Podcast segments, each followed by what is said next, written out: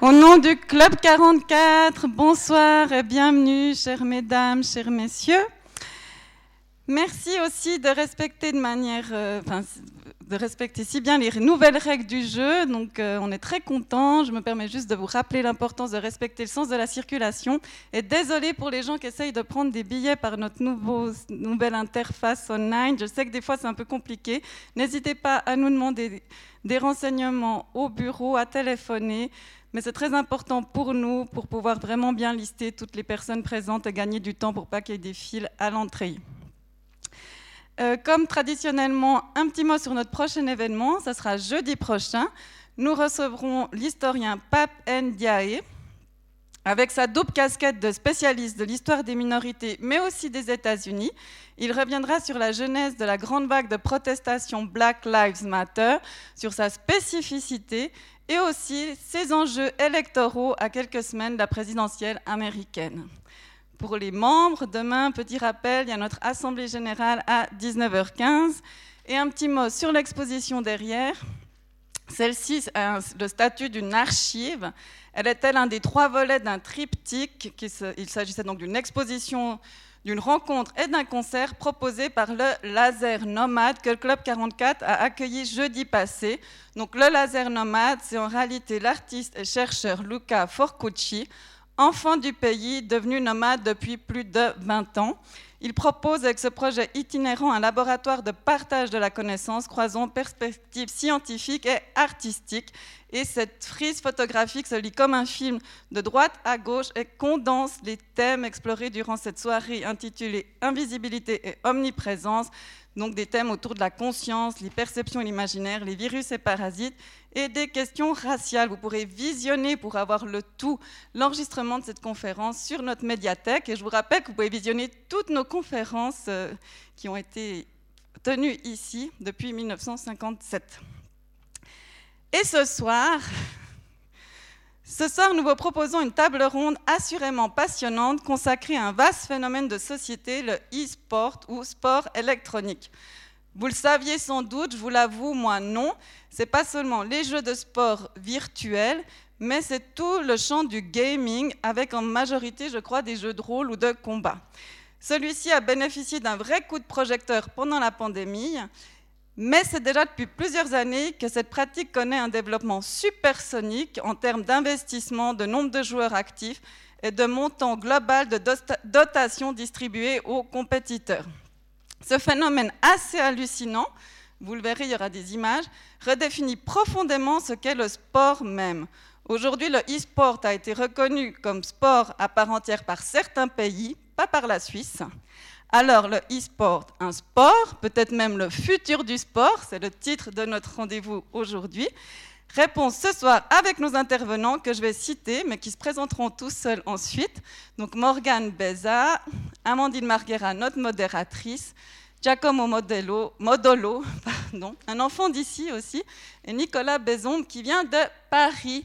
Alors oui, on ne triche pas, on n'a pas triché, on a eu l'autorisation du médecin cantonal, donc il peut venir, mais il doit repartir tout de suite demain matin et garder le masque pendant cette rencontre. Et s'il vous plaît, il ne faut pas s'approcher de lui pour lui poser des questions, je vous remercie de respecter cela.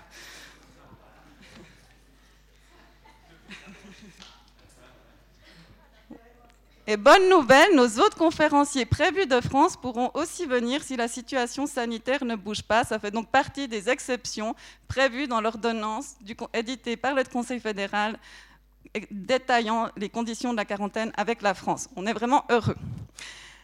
Ensuite, notre partenariat de ce soir, donc cette soirée est organisée dans le cadre d'un triple partenariat entre le Centre, le Centre international d'études du sport, le CIES, le Musée d'histoire de la Chaux-de-Fonds et le Club 44.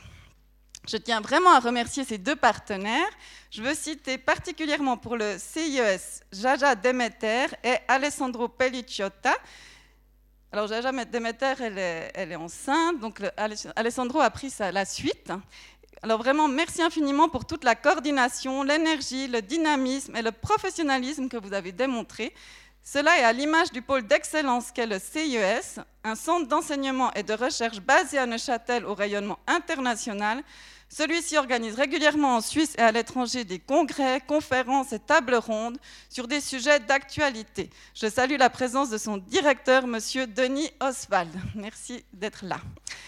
Et quant au musée d'histoire, je vous remercie aussi profondément Monsieur Garoufo, directeur du musée d'histoire, un petit bijou de musée à la chaux de fond, qui vous êtes un peu à l'origine de ce magnifique partenariat. En effet, celui-ci devait avoir lieu au printemps, dans le cadre temporel de l'exposition temporaire Culture Club, mais je vous laisse la parole pour nous en dire un peu plus. Bonsoir. Euh, juste quelques mots pour euh, rappeler un peu la genèse de ce projet, puisque ce projet, en fait, il a, on a commencé à en parler avec Marie-Thérèse Bonadonna il y a déjà pas mal de temps, quand on a commencé à réfléchir à une exposition sur le sport à la chaux de fond. Et il nous a apparu tout de suite qu'en fait, euh, parler de sport aujourd'hui, euh, on ne peut pas le faire sans parler de sport électronique, qui sont vraiment devenus une, une composante majeure du sport. Alors malheureusement, euh, ça a pris un peu plus de temps que prévu, mais enfin, je suis très heureux que ça puisse enfin avoir lieu. J'aimerais remercier vraiment aussi euh, Marie-Léa Tzvalen qui a repris en main euh, ce projet, qui l'a fait aboutir ici au Club 44, les partenaires du CES qui ont déjà été évoqués. Et puis, vous remercier d'être nombreux ce soir pour aborder ces questions. L'exposition s'intéressait à la manière dont le sport a façonné la, la chaux de fond, Hein, puisqu'on a un musée d'histoire urbaine, comment le sport a trouvé une place à la chaux de fond, comment il a fait émerger des lieux qui lui sont dédiés, euh, donc comment il a façonné euh, d'un point de vue aussi spatial la ville, mais aussi comment il a créé du lien social, comment il a créé une communauté, comment il a créé une identité, par exemple avec le hockey ou avec le football comment il, euh, il, interagit aussi avec les identités de genre? Qu'est-ce que c'est que d'être une femme quand on fait du sport Comment le sport euh, façonne les identités de genre, la virilité, la masculinité ou la féminité? Peut-être des questions qu'on va aborder d'ailleurs ce, soir. La question du e-sport est intéressante de ce point de vue, puisque euh, par définition, ce sont des pratiques qui sont dématérialisées. Donc ces espaces créés pour le sport n'ont pas forcément lieu d'être. Et pourtant, on se rend compte que les gens continuent à, se rencontrer, à partager leur passion, à vibrer ensemble dans des équipes, dans des événements qui finalement rassemblent à nouveau les gens, même autour de pratiques qui sont virtuelles. Donc il nous apparaît que, enfin, il nous semblait que le, sport électronique était une bonne manière de parler du sport en général, et puis de parler aussi de la manière dont ces pratiques évoluent aujourd'hui et euh, vers quoi vont-elles. Donc on verra qu'on abordera différents grands thèmes, mais qui, euh, me semble-t-il, tous entrent aussi en résonance avec les thèmes qui avaient été abordés dans cette exposition. Pour terminer, j'aimerais aussi remercier les, participants à cette table ronde qui ont relevé le défi de venir parler d'un thème qui est peu connu encore. Euh, j'avoue que moi-même, à part euh, m'énerver sur mon fils qui joue le soir tard, pour moi, les sports électroniques, j'en avais pas une idée très précise. Ce soir, on a vraiment la chance d'accueillir des gens qui connaissent très très bien le sujet, et je me réjouis beaucoup de les entendre parler entre eux.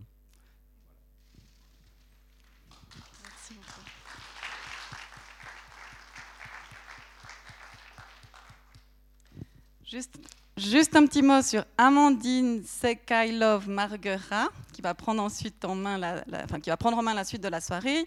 Vous tombez dans les jeux vidéo à l'âge de 8 ans, soit en 1998, avec la console Nintendo de votre père, puis vous étudiez l'architecture d'intérieur, mais votre vie professionnelle se déploie plus aujourd'hui dans, le cadre du e-sport ancienne gameuse, vous êtes, aujourd'hui active comme manager d'équipe, commentatrice et présentatrice de e-sport, notamment avec la RTS e-sport qui vient d'être créée, je crois. Voilà. Et je crois que c'est aussi la misogynie ambiante qui vous a fait un peu quitter peut-être le gaming, mais en tout cas, on est ravis ce soir d'avoir une gameuse, donc Morgane Beza. Vous voyez, on a voulu casser les clichés, donc il y a des femmes et des jeunes, donc on est ravis et je vous souhaite une excellente soirée.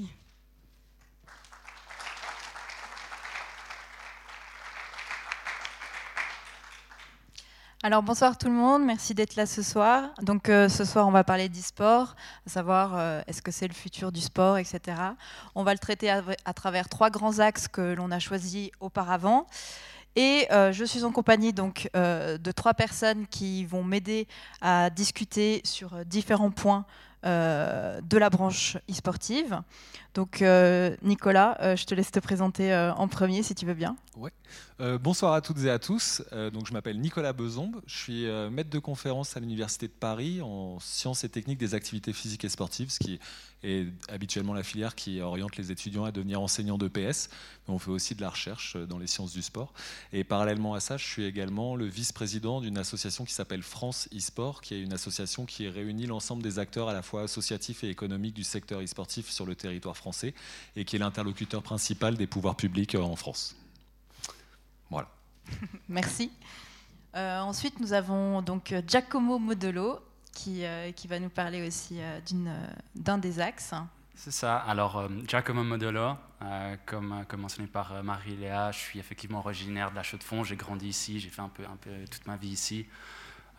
Gamer depuis toujours, dans le sport depuis toujours aussi. Donc, je suis responsable e-sport et gaming au Comité international olympique à Lausanne, ici en Suisse. Et euh, je suis ravi d'être avec vous ce soir. J'avoue que c'est un peu particulier pour moi. Jamais de ma vie, j'aurais pensé venir à la maison, au Club 44, parler de gaming, d'e-sport, de jeux vidéo. Donc, euh, ravi euh, de vous avoir avec nous ce soir. Merci. Et pour terminer, ben, on a donc Morgane Beza qui va nous parler un petit peu de tout ce qui est la question du genre et social aussi. Alors, bonjour, bonsoir plutôt. Alors, je viens de Genève et donc mon prénom c'est Morgane Beza. Et je suis euh, étudiante en psychologie à l'Université de Genève. Je viens de commencer un master en clinique. Euh, et puis, euh, je suis membre du comité à Geneva eSports, qui est pardon, la fédération genevoise d'e-sport. Donc, nous, on s'occupe de faire de l'événementiel à Genève, donc organiser des tournois, faire de la sensibilisation avec les parents et les enfants, donc euh, c'est vraiment intéressant et du coup je suis membre du comité depuis 2018, donc euh, à peu près deux ans. Et euh, franchement, je suis passionnée d'e-sport, j'adore discuter d'e-sport avec des gens qui ne s'y connaissent pas trop, donc je suis contente d'être là ce soir et j'espère qu'on pourra répondre à des questions que vous avez à propos de l'e-sport. Merci. Donc voilà, on va euh, ce soir parler d'e-sport. On a choisi trois grands axes principaux pour traiter un maximum de choses de cette branche. On parlera tout d'abord de la dimension institutionnelle et économique. On va s'intéresser euh, à ça avec euh, Giacomo en interlocuteur principal. Ensuite, on parlera de l'effet de substitution par rapport au sport. Est-ce que l'e-sport remplacerait le sport plus tard ou autre? Et aussi, surtout, cet effet de substitution qu'on a eu pendant le Covid, enfin, notamment pendant le, confinement où euh, le sport traditionnel ne pouvait pas être joué en stade, etc. Et euh, a beaucoup été remplacé par des événements e-sportifs euh, qui ont été organisés. Et ça, on en parlera avec Nicolas. Et ensuite, la dimension sociale et la question de genre, on en parlera avec Morgane. Voilà, donc avant de, commencer, on va, faire euh, une, on va vous passer une petite vidéo euh, qui, vont, euh, qui va vous introduire un petit peu le thème pour vous mettre un petit peu dans l'ambiance et vous expliquer un petit peu tout ce, qui, tout ce que représente l'e-sport. Et, et ensuite, Nicolas nous fera une petite introduction de ce qu'est réellement l'e-sport.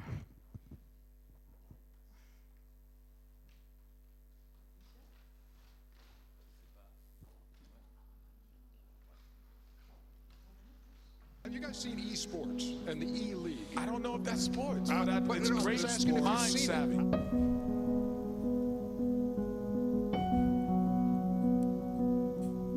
But I don't know if athlete is the right word that I yeah, would if you go don't break a sweat, I don't consider it a sport. Oh, no, you do.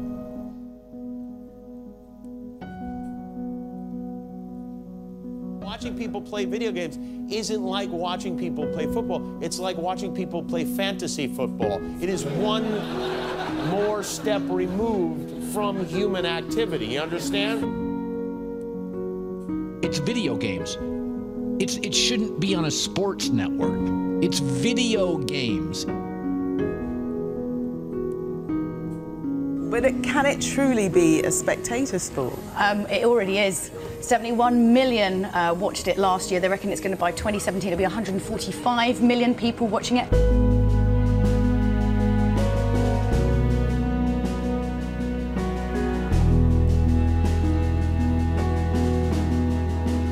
They're actually giving college scholarships for Video for, gamers? for video gaming. You're kidding. Uh, and it's even gone to the point that now the government has acknowledged video professional video gamers as athletes.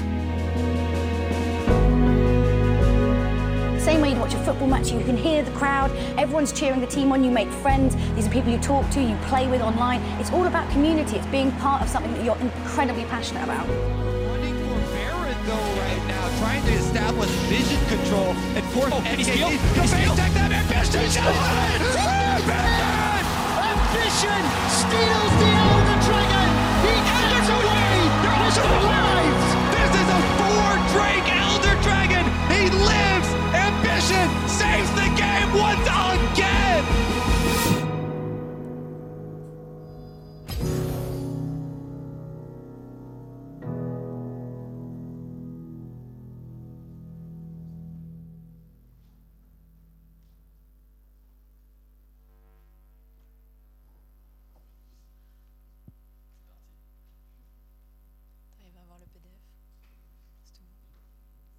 Voilà, donc euh, en attendant qu'on trouve euh, le, PDF pour euh, la suite.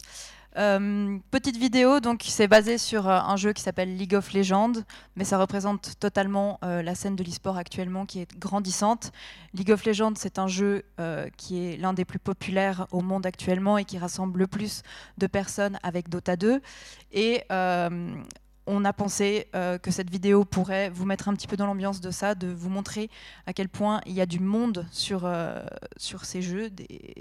Enfin, nous, on appelle ça des viewers, donc c'est des personnes qui regardent en ligne les euh, compétitions, etc. Donc maintenant, on va vous expliquer un petit peu, enfin Nicolas va vous expliquer un petit peu, grosso modo, ce qu'est l'e-sport pour, pour tout néophyte.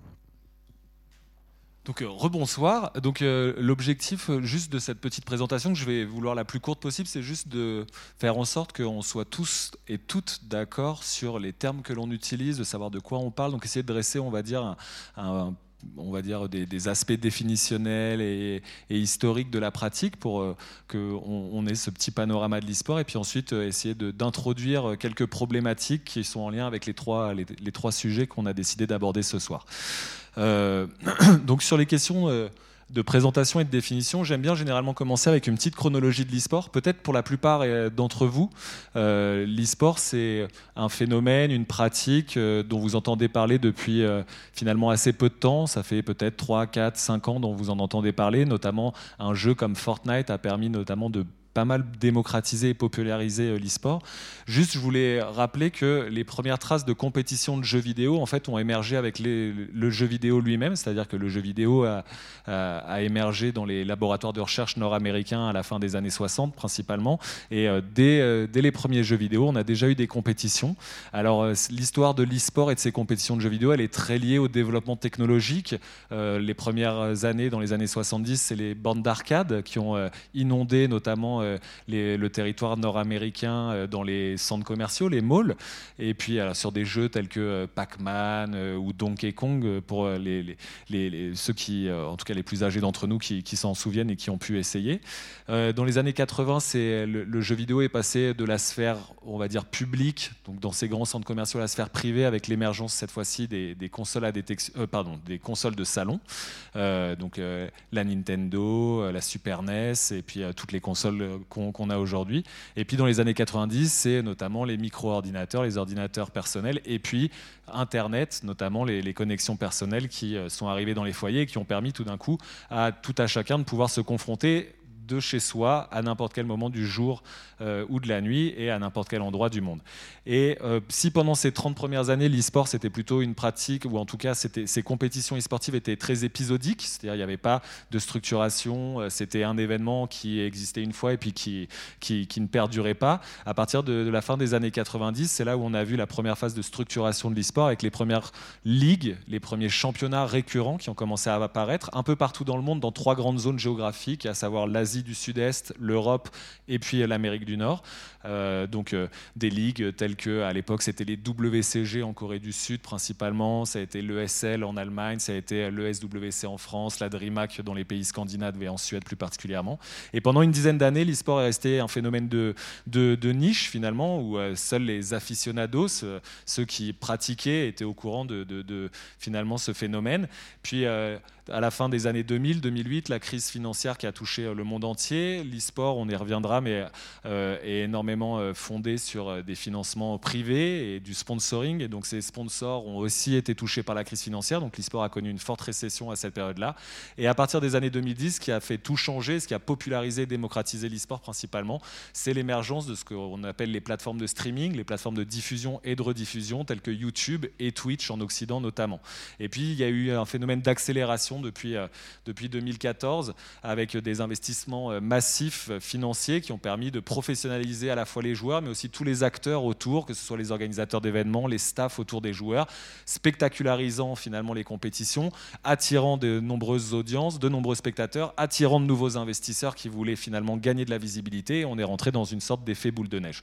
Voilà un petit peu pour retracer très rapidement la genèse de l'e-sport. Euh, sur la, question de la définition, généralement j'aime bien partir des confusions. C'est qu'il y a deux confusions euh, assez courantes quand on parle d'e-sport, et comme ça au moins on sera bien sûr qu'on parle tous de la même chose ce soir. La première, qui est une confusion assez, assez courante finalement, c'est. Alors, ouais, je suis désolé si les vidéos saccadent un peu, c'est pas censé saccader, mais la première confusion, c'est de penser que l'e-sport, et ça a été évoqué en introduction, ce ne serait que les jeux qui simulent des pratiques sportives réelles existantes. Donc euh, le football avec FIFA, le basket avec NBA 2K, le skate par exemple avec Tony Hawk Pro Skater, euh, le football américain avec NFL et ainsi de suite. Ici, dans ce cas-là, les gens associent finalement l'e-sport à un genre vidéoludique, c'est-à-dire un type de jeu dont la thématique est le sport. Et donc, c'est effectivement le cas, il existe de l'e-sport sur ces jeux-là, mais on le verra, c'est finalement pas ce qui est le plus important dans l'e-sport. Et puis, finalement, c'est assez réducteur. Ça, c'est assez courant comme, euh, comme confusion. Il y a une deuxième confusion qui est un peu moins courante, mais dans le monde du sport, on rencontre assez souvent c'est cette fois-ci d'associer l'idée que l'e-sport correspondrait à toutes les pratiques physiques qui sont supportées par des outils vidéoludiques et technologiques.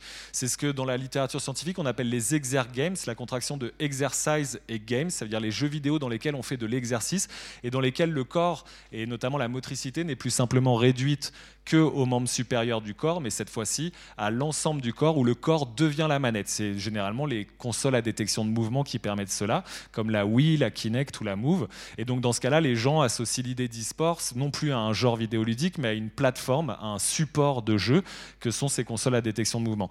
Comme vous pouvez le voir, c'est assez intéressant parce que mine de rien, ces exergames, eh ben, on peut les utiliser dans des objectifs de performance, on peut les, les utiliser dans des objectifs d'éducation, on peut aussi les, les utiliser dans des objectifs de bien-être ou assez ludiques. En fait, finalement, lorsque l'on parle d'e-sport, une définition que j'aime bien donner, c'est l'ensemble des pratiques qui permettent à des joueurs de se confronter par l'intermédiaire d'un jeu vidéo. C'est une définition assez large généralement, ces, confrontations, elles ont lieu lors de compétitions qui sont organisées, donc avec tout un système euh, de, comment dire, euh, institutionnel autour de, la compétition. Ces, confrontations, elles peuvent être de l'ordre du duel d'individus, comme c'est le cas au-dessus, sur des jeux de combat, là en l'occurrence, un jeu qui s'appelle Street Fighter, ou des duels d'équipe, comme c'est le cas en bas, sur un jeu dont on va certainement pas mal parler pendant toute la soirée, qui est League of Legends.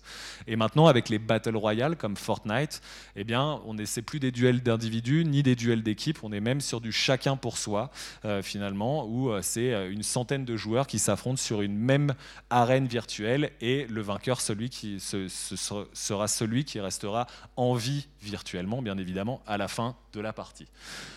Sur quel jeu est-ce qu'on pratique l'e-sport? Là, je vais reprendre une, analogie avec le monde du sport. Lorsque l'on parle de sport, en fait, c'est un ensemble de disciplines sportives. Si je prends le sport, par exemple, vous avez les sports de raquettes, les sports euh, collectifs de petits terrains, de grands terrains, les sports de combat, l'athlétisme, la gymnastique et ainsi de suite. Avec l'e-sport, c'est la même chose. Vous avez des disciplines e-sportives, des grandes disciplines e-sportives. Je ne sais pas si on voit très bien. Vous avez en vert clair les jeux de course automobile, en vert les jeux de sport, en bleu clair les jeux de combat, en bleu plus foncé les jeux de tir. Euh, en violet, les jeux en arène de combat, ce qu'on appelle les MOBA. Euh, en rose, les jeux de stratégie en temps réel. En rouge, les jeux de rôle. En orange, des jeux de cartes. En jaune, des jeux de réflexion. Et puis vous avez une pratique un petit peu marginale qu'on peut qualifier de solo super play, sur laquelle je ne reviendrai pas particulièrement. Et puis comme dans le sport, chaque discipline sportive se subdivise en un ensemble d'épreuves. Si je prends l'athlétisme, vous avez les courses, les sauts, les lancers. Dans les courses, vous avez le sprint, le demi-fond, le fond. Dans le sprint, vous avez le 60 mètres, le 100 mètres, le 110 mètres et le 200 et ainsi de suite. Et eh bien, avec l'e-sport, c'est la même chose. Chaque discipline e-sportive se subdivise en une multitude de jeux qui sont pratiqués de manière compétitive. Aujourd'hui, on comptabilise à peu près à peu près 500 jeux qui ont été ou sont encore pratiqués de manière compétitive. Et comme vous pouvez le voir en vert, ce qui représente les jeux de sport, je vous le disais tout à l'heure, ça ne, enfin, ce n'est qu'une infime minorité finalement de l'ensemble des jeux qui sont pratiqués de manière compétitive. Et les Exergames, on va plutôt euh, les retrouver, euh, si je ne dis pas de bêtises, ici. Euh, et là aussi, vous voyez que c'est finalement qu'une petite feuille au milieu de l'arbre. Et comme dans le sport, vous avez des sports qui sont plus populaires et des sports qui sont plus confidentiels. Les sports les plus populaires le sont parce que vous avez plus de pratiquants et que ce sont les sports qui font les plus d'audience lors des grands événements internationaux dans les médias. Et eh bien dans l'e-sport, c'est la même chose, en prenant différents critères, que ce soit le nombre de joueurs, que ce soit les gains financiers, le nombre d'heures regardées par les audiences, euh, le nombre de chaînes qu'ils diffusent, le nombre de tournois et ainsi de suite.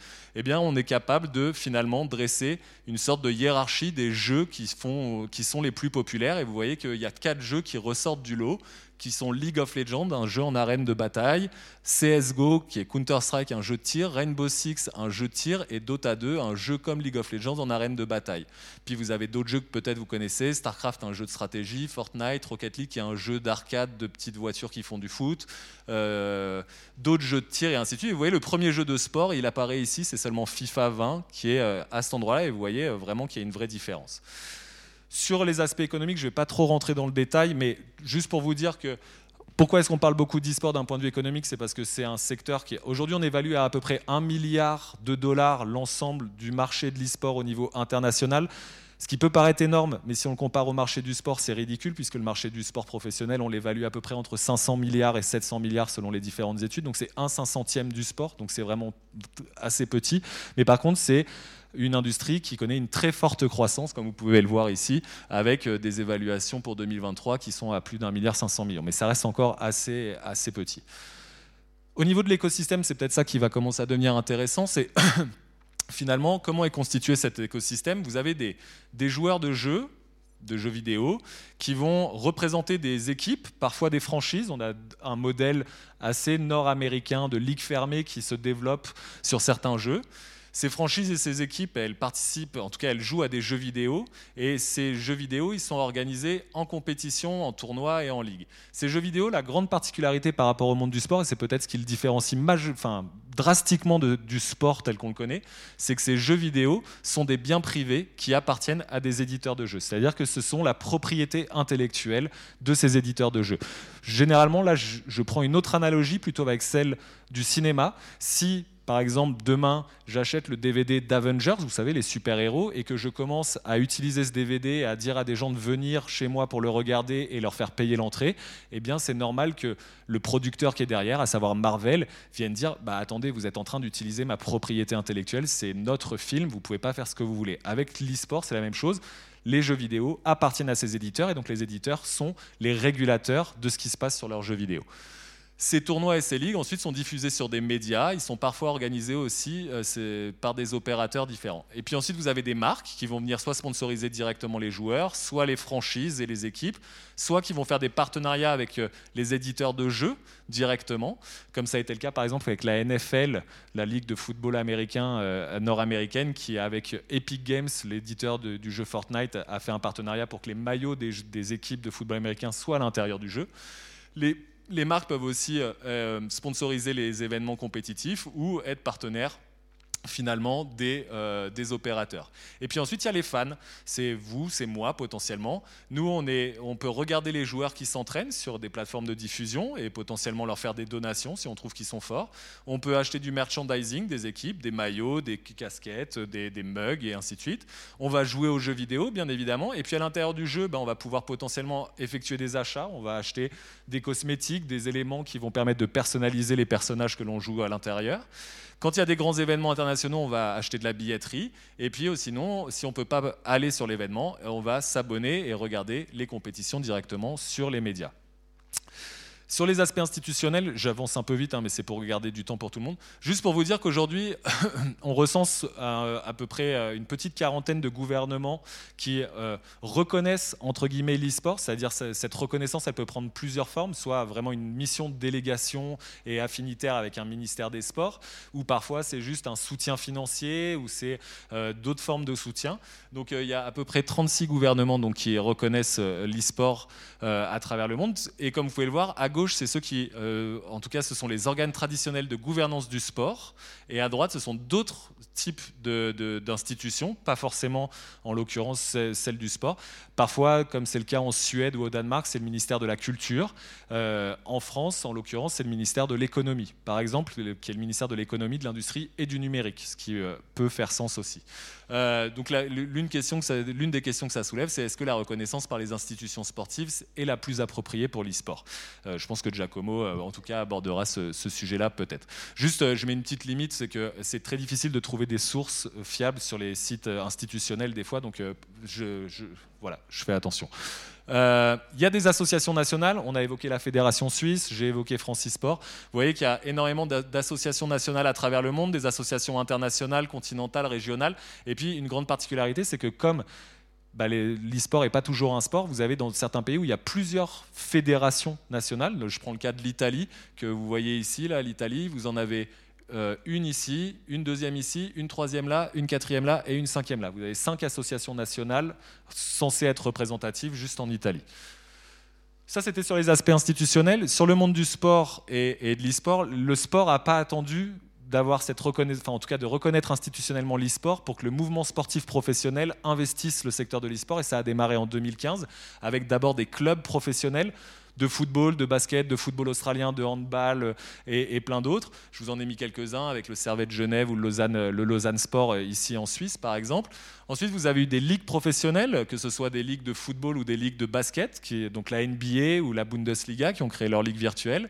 Vous avez des fédérations internationales qui ont aussi développé des stratégies. J'aime bien prendre ces trois-là parce qu'elles sont moins connues, mais bien évidemment, vous avez la FIFA qui a fait énormément avec le jeu FIFA, mais vous avez la Fédération internationale de voile, la World Sailing, la Fédération internationale de cyclisme, l'UCI, ou la Fédération internationale de l'automobile, la FIA.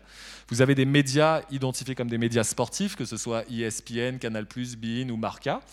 Et puis ensuite, vous avez des stades, des arènes, des stades sportifs, des arènes sportives qui sont empruntés par le mouvement e-sportif, par l'industrie e-sportive. Ici, ça c'est le TD Garden de Boston, qui est l'enceinte des Boston Celtics euh, de basket. Et puis vous avez des personnalités du monde du sport qui investissent aussi, soit financièrement, soit symboliquement, que ce soit Michael Jordan, David Beckham, dont on parle beaucoup dernièrement, Antoine Griezmann ou Tony Parker. Il y en aurait plein d'autres. Pendant le confinement, on a pu voir que certaines fédérations internationales ou euh, en tout cas des événements sportifs se sont, sont, passés du réel au virtuel. Je vous ai pris euh, le cas de la F1, du tennis, le Tour de Suisse bien évidemment, le basket avec les, événements de la FIBA ou de NBA 2K, et puis vous avez même des sportifs comme Gaël Monfils qui se sont mis à streamer, comme on dit, c'est-à-dire à diffuser leur partie de jeux vidéo sur les plateformes des gens qui regardent des compétitions e-sportives.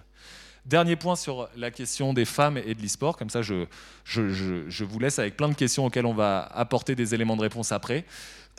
pour vous dire qu'en gros, c'est peut-être cette partie-là qui est la plus intéressante, parmi les joueurs de jeux vidéo qui euh, ont joué au cours des 12 derniers mois en essayant de se classer par d'autres euh, avec d'autres joueurs et en faisant des compétitions, qu'elles soient en ligne ou en présentiel, ce qu'on appelle des LAN pour Local Area Network.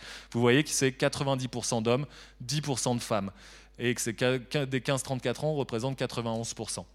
Alors que pourtant, des gens qui jouent aux jeux vidéo, en termes de répartition genrée, on est à peu près à 50-50, comme vous pouvez le voir ici, 52-48, quand c'est juste des gens qui jouent sans classement et sans compétition. Qu'est-ce qui se passe? C'est peut-être une des questions qu'il faudra se poser.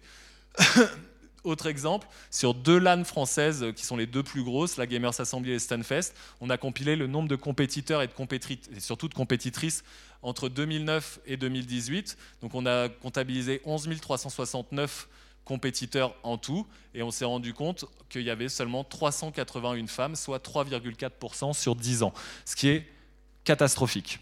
Voilà, autant dire le terme, c'est catastrophique. Euh, dans l'industrie du jeu vidéo, de manière générale, ce qu'on regarde, c'est que euh, dans les créateurs de jeux vidéo, il y a seulement 15% de femmes aussi dans cette industrie-là. Il faudra peut-être essayer d'expliquer pourquoi. Et puis, je vous laisse avec cette dernière image que je trouve assez parlante. Février 2020, c'est l'assemblée constitutive de la Fédération européenne d'e-sport. Il y a une femme qui est cachée, euh, qui est juste ici.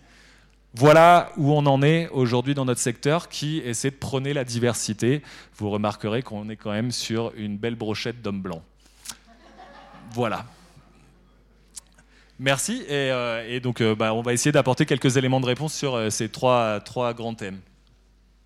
Ben, merci à toi pour, pour cette présentation. J'espère que ça a été assez clair pour tout le monde. On a bien vu les, différentes, différents axes et les différentes thématiques de l'e-sport pour, euh, pour en faire un maximum le tour, même si c'était très rapide, c'était super concis. Donc on va commencer, on va entamer euh, les discussions avec euh, tout d'abord la dimension institutionnelle et économique avec Giacomo en interlocuteur principal. On va d'abord se pencher sur la question de savoir depuis combien de temps l'appellation de l'e-sport existe et est-ce qu'on peut dire que l'e-sport est un sport à proprement parler? Merci Amandine. Alors, la première question, c'est depuis quand est-ce qu'on parle d'e-sport tout simplement, donc de sport électronique? Donc on, s'accorde à dire que les premières compétitions de jeux vidéo, et Nicolas pourra me corriger si je me trompe, datent, donc, comme il a dit, début des années 70, les années 80. Et ça a vraiment commencé sur les bornes d'arcade. Parce qu'en fait, on a eu les premiers jeux qui affichaient le meilleur score pour la première fois pendant les années 80. Euh, on peut penser à des jeux comme Space Invaders par exemple, où pour la première fois en fait les joueurs pouvaient comparer leur performance avec d'autres joueurs. Donc on a vu une, normalisation de ces compétitions qui sont apparues et ça a été, on va dire, la première phase de jeux vidéo compétitifs. À l'époque, ça s'appelait juste des compétitions de jeux vidéo. Au début des années 90, on a un nouveau jeu qui débarque, c'est Street Fighter 2, donc un jeu de combat qui, pour la première fois, va permettre à deux joueurs de s'affronter l'un contre l'autre sur une même console, sur une même borne d'arcade. Donc ça, évidemment, révolutionnaire. On a énormément de tournois sur les jeux de combat de type Street Fighter qui, qui apparaissent.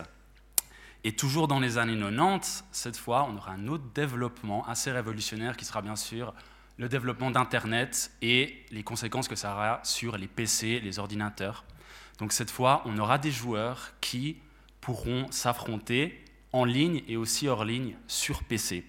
Là, toujours, on parle de compétition de jeux vidéo et non pas de e-sport. Mais qu'est-ce qui se passe en fait à la fin des années 90 En Corée du Sud, on a en fait un gouvernement coréen qui décide de développer l'accès à Internet à travers tout le territoire pour plusieurs raisons, notamment en réponse en fait à la crise asiatique de 1997. Donc, ce qui s'est passé en Corée du Sud, c'est qu'on a vu le territoire bondé en fait de ce qu'on appelle là-bas PC bangs. Vous connaissez peut-être Internet Café, on parle de ça parce qu'évidemment l'ordinateur personnel à l'époque coûtait un bras, donc les gens en fait allaient dans ces cafés Internet et au même moment, à la fin des années 90, on a l'éditeur américain Blizzard qui développe le jeu StarCraft et ce jeu en question en fait va se retrouver littéralement sur tous les ordinateurs de Corée. Et j'ai lu, lu des, données qui, m'ont impressionné. On estime qu'à la fin des années 90, début des années 2000, la moitié de la population coréenne jouait à ce jeu StarCraft. Alors c'est intéressant de, se demander pourquoi. Certains diront que c'était lié au taux de chômage, qui était une conséquence de la crise asiatique. D'autres diront que le jeu StarCraft convenait parfaitement à la culture coréenne, qui en fait s'intéressait énormément aux, jeux complexes, à ces, jeux, à ces casse-têtes, et qui pour la première fois, en fait, voyait ces jeux prendre forme virtuellement par ce jeu StarCraft. Donc, en fait, on a des jeunes Coréens qui jouent énormément à ce jeu vidéo, d'une part, mais surtout, on a pour la première fois, en fait, un public en masse qui s'intéresse à regarder ces compétitions. Donc, ce qui s'est passé en Corée du Sud, c'est qu'un écosystème qui, jusqu'à maintenant, dans les compétitions de jeux vidéo, tournait autour des joueurs, cette fois, on avait un, écosystème qui allait s'établir autour des spectateurs et autour en fait de l'audience, parce qu'on avait des millions de gens en Corée qui regardaient des compétitions de jeux vidéo. Qu'est-ce qui s'est passé? Une initiative du gouvernement coréen en fait a créé cette entité pour, d'une part, réguler l'industrie de l'e-sport et protéger les joueurs, mais d'autre part aussi pour professionnaliser et légitimiser la discipline. Cette discipline, en fait, qu'on va appeler en Corée du Sud e-sport via justement euh, la création de la Korean e-sports Association, qui est, on peut dire, la première fédération e-sportive et qui aujourd'hui, en fait, demeure la seule vraie fédération avec une gouvernance euh, établi en Corée du Sud et donc qui régule le e-sport. Donc le e-sport nous vient directement de Corée du Sud suite à la professionnalisation et la légitimation des compétitions de jeux vidéo. On le voit, hein, c'est un peu les premiers euh, qui, ont, qui, ont, eu leur stade euh, personnalisé e-sport. D'ailleurs, quand on, quand on, parle d'e-sport, on va s'intéresser un petit peu aussi à l'aspect économique parce que c'est très particulier. Nicolas, on a touché un mot tout à l'heure euh, à travers son, PDF. Euh, on a un petit souci, c'est que par rapport au sport traditionnel, euh, le sport traditionnel n'appartient à personne. tout le monde peut jouer du foot, tout le monde peut donner lieu à des compétitions de football sans avoir besoin de droits particuliers, etc. Alors que les jeux vidéo, c'est complètement différent, puisque c'est des licences qui appartiennent à des éditeurs et on a toute une question euh, d'argent qui est derrière, de droits aussi, de diffusion, de droits de tournois. Est-ce que, tu peux nous expliquer un petit peu comment ça fonctionne et euh, qu'est-ce qui, fait qu'aujourd'hui c'est un petit peu lent, entre guillemets, la progression euh, sur, sur les médias surtout et puis sur le monde du sport aussi. Oui, bien sûr. Alors bon, déjà, je pense, on, peut commencer, pour en revenir à la question que tu m'as posée tout à l'heure, c'est la grande question, est-ce que le e-sport, c'est un sport? C'est vraiment la question, en fait, de chez nous au Comité international olympique, c'est un peu le point de départ, en fait, de notre travail sur l'e-sport. Donc, d'un point de vue institutionnel, au CIO, en 2017, en fait, on a le sommet olympique qui s'est réuni. Le sommet olympique, en fait, on parle là des présidents des plus grandes fédérations internationales sportives et des plus grands comités nationaux olympiques qui se sont réunis et qui ont en fait déclaré que le e-sport, en fait, à haut niveau, pouvait en effet être comparé à une activité sportive. Maintenant, quand on parle de sport, en fait, il y a, une c'est pas vraiment une confusion, mais il faut comprendre que le Comité international olympique ne reconnaît pas de sport à proprement parler. Selon en fait la charte olympique, le CIO reconnaît des fédérations internationales de sport. Donc, c'est-à-dire, on parle ici d'organisations qui vont administrer le sport, leur sport bien sûr respectif, à l'international et en assurer bien sûr euh, l'intégrité dans, dans, la pratique, toujours à un niveau international. Donc, quand on parle d'e-sport, en fait, on a vu au fil des dernières années des fédérations internationales se créer qui, en fait, ont pour but, d'une part, de rassembler, de fédérer les différents acteurs à un niveau national, de légitimiser la discipline de l'e-sport, mais la grande différence qu'on a, en fait, avec ces fédérations, c'est la gouvernance. Donc, une fédération internationale sportive a un rôle de gouvernance et d'autorité en quelque sorte sur leur sport respectif. Et dans le e-sport, on n'a pas en fait cette gouvernance et ce rôle d'autorité justement pour une, raison très simple qu'a mentionné Nicolas tout à l'heure, c'est la question de propriété intellectuelle. Donc un jeu vidéo, comme a été mentionné par Nicolas, appartient effectivement à un éditeur et l'éditeur en question reste une organisation à but commercial, la plupart d'entre eux sont cotés en bourse et ont d'autres objectifs. À la fin, un éditeur développe un jeu vidéo, crée un jeu vidéo, va vendre un jeu vidéo. Et, en fait, ça, ça, va être plus ou moins ça son, son rôle. Et ce qui est intéressant, c'est que il n'y a pas si longtemps que ça, le e-sport, en fait, était juste une fenêtre marketing pour ces éditeurs pour faire de la pub pour leur jeu en fait. Maintenant, ces dernières années, depuis le 2010-2011, ça a changé. On voit des éditeurs qui, qui s'impliquent de plus en plus et qui veulent vraiment en fait voir leur jeu et leur e-sport en fait s'élever et être légitimisé, légitimisé comme, euh, comme discipline euh, à proprement parler. Donc, qu'est-ce qui se passe? C'est que nous, au CIO, on ne peut pas reconnaître de fédération internationale de e-sport, notamment pour cette question de propriété intellectuelle. Quand on parle en fait d'e-sport, on parle d'un terme parapluie qui englobe, comme l'a mentionné Nicolas tout à l'heure, énormément de jeux différents qui appartiennent à énormément d'éditeurs différents. Aujourd'hui, les éditeurs sont plutôt fragmentés, ne sont pas mis, ne collaborent pas forcément tous ensemble pour voir une fédération qui pourrait gouverner euh, le e-sport naître, en fait, prendre, euh, comment dire, être établi. Et nous aussi, de notre côté, c'est clair que on ne pourrait pas reconnaître un éditeur de jeux vidéo comme fédération, tout simplement parce que ce n'est pas une fédération, comme je l'ai dit. On parle d'une organisation à but commercial qui, qui vend des jeux vidéo. Donc, techniquement parlant, le sport, le e-sport pour le CIO n'est pas un sport pour ces raisons-là, en fait, euh, tout simplement, et la propriété intellectuelle en reste la raison principale, et c'est en fait la plus grande différence entre le sport traditionnel et le sport électronique. Certains penseront et diront que c'est peut-être un manque d'activité physique, et le problème est là, mais d'un point de vue purement institutionnel, cette technique, en fait, ça rentre pas, comment dire ça, ça rentre pas dans, dans le cadre. Euh, une branche qui est à part, C'est ça, ça rentre pas dans le cadre établi par euh, la charte olympique. Ce qui est compréhensible. Ce qui est compréhensible parce que justement cette question d'appartenance aux éditeurs pose beaucoup de problèmes parce que ben, chacun fait ce qu'il veut du jeu qu'il a créé et du jeu qu'il gère. Mais euh, d'ailleurs, je pense que c'est une des problématiques pour lesquelles euh, on a cette question qui revient toujours, c'est l'e-sport aux Jeux Olympiques, ou autrement, est-ce que, au même titre, est-ce qu'il y aurait peut-être des Jeux Olympiques d'e-sport? Spécifiquement comme on a des JO d'hiver, d'été, ou peut-être des JO d'e-sport, ou est-ce qu'on mêlerait les JO euh, l'e-sport au JO, la possibilité de le faire ou pas? Je pense que justement, avec euh, euh, la réponse précédente, on sait que ça peut, ça peut porter préjudice, entre guillemets, pour, pour ce genre d'intégration. Alors, c'est. Alors, la première question, bien sûr, c'est une question qui, revient tout le temps. C'est est-ce qu'on pourrait voir le e-sport aux Jeux Olympiques? Donc, le e-sport, comme je l'ai dit, en tant que, terme parapluie, non, et ce n'est pas l'objectif en fait. Le, CIO s'est mis à travailler là-dessus depuis, depuis maintenant 2017, et l'objectif n'est pas d'intégrer le e-sport au programme olympique.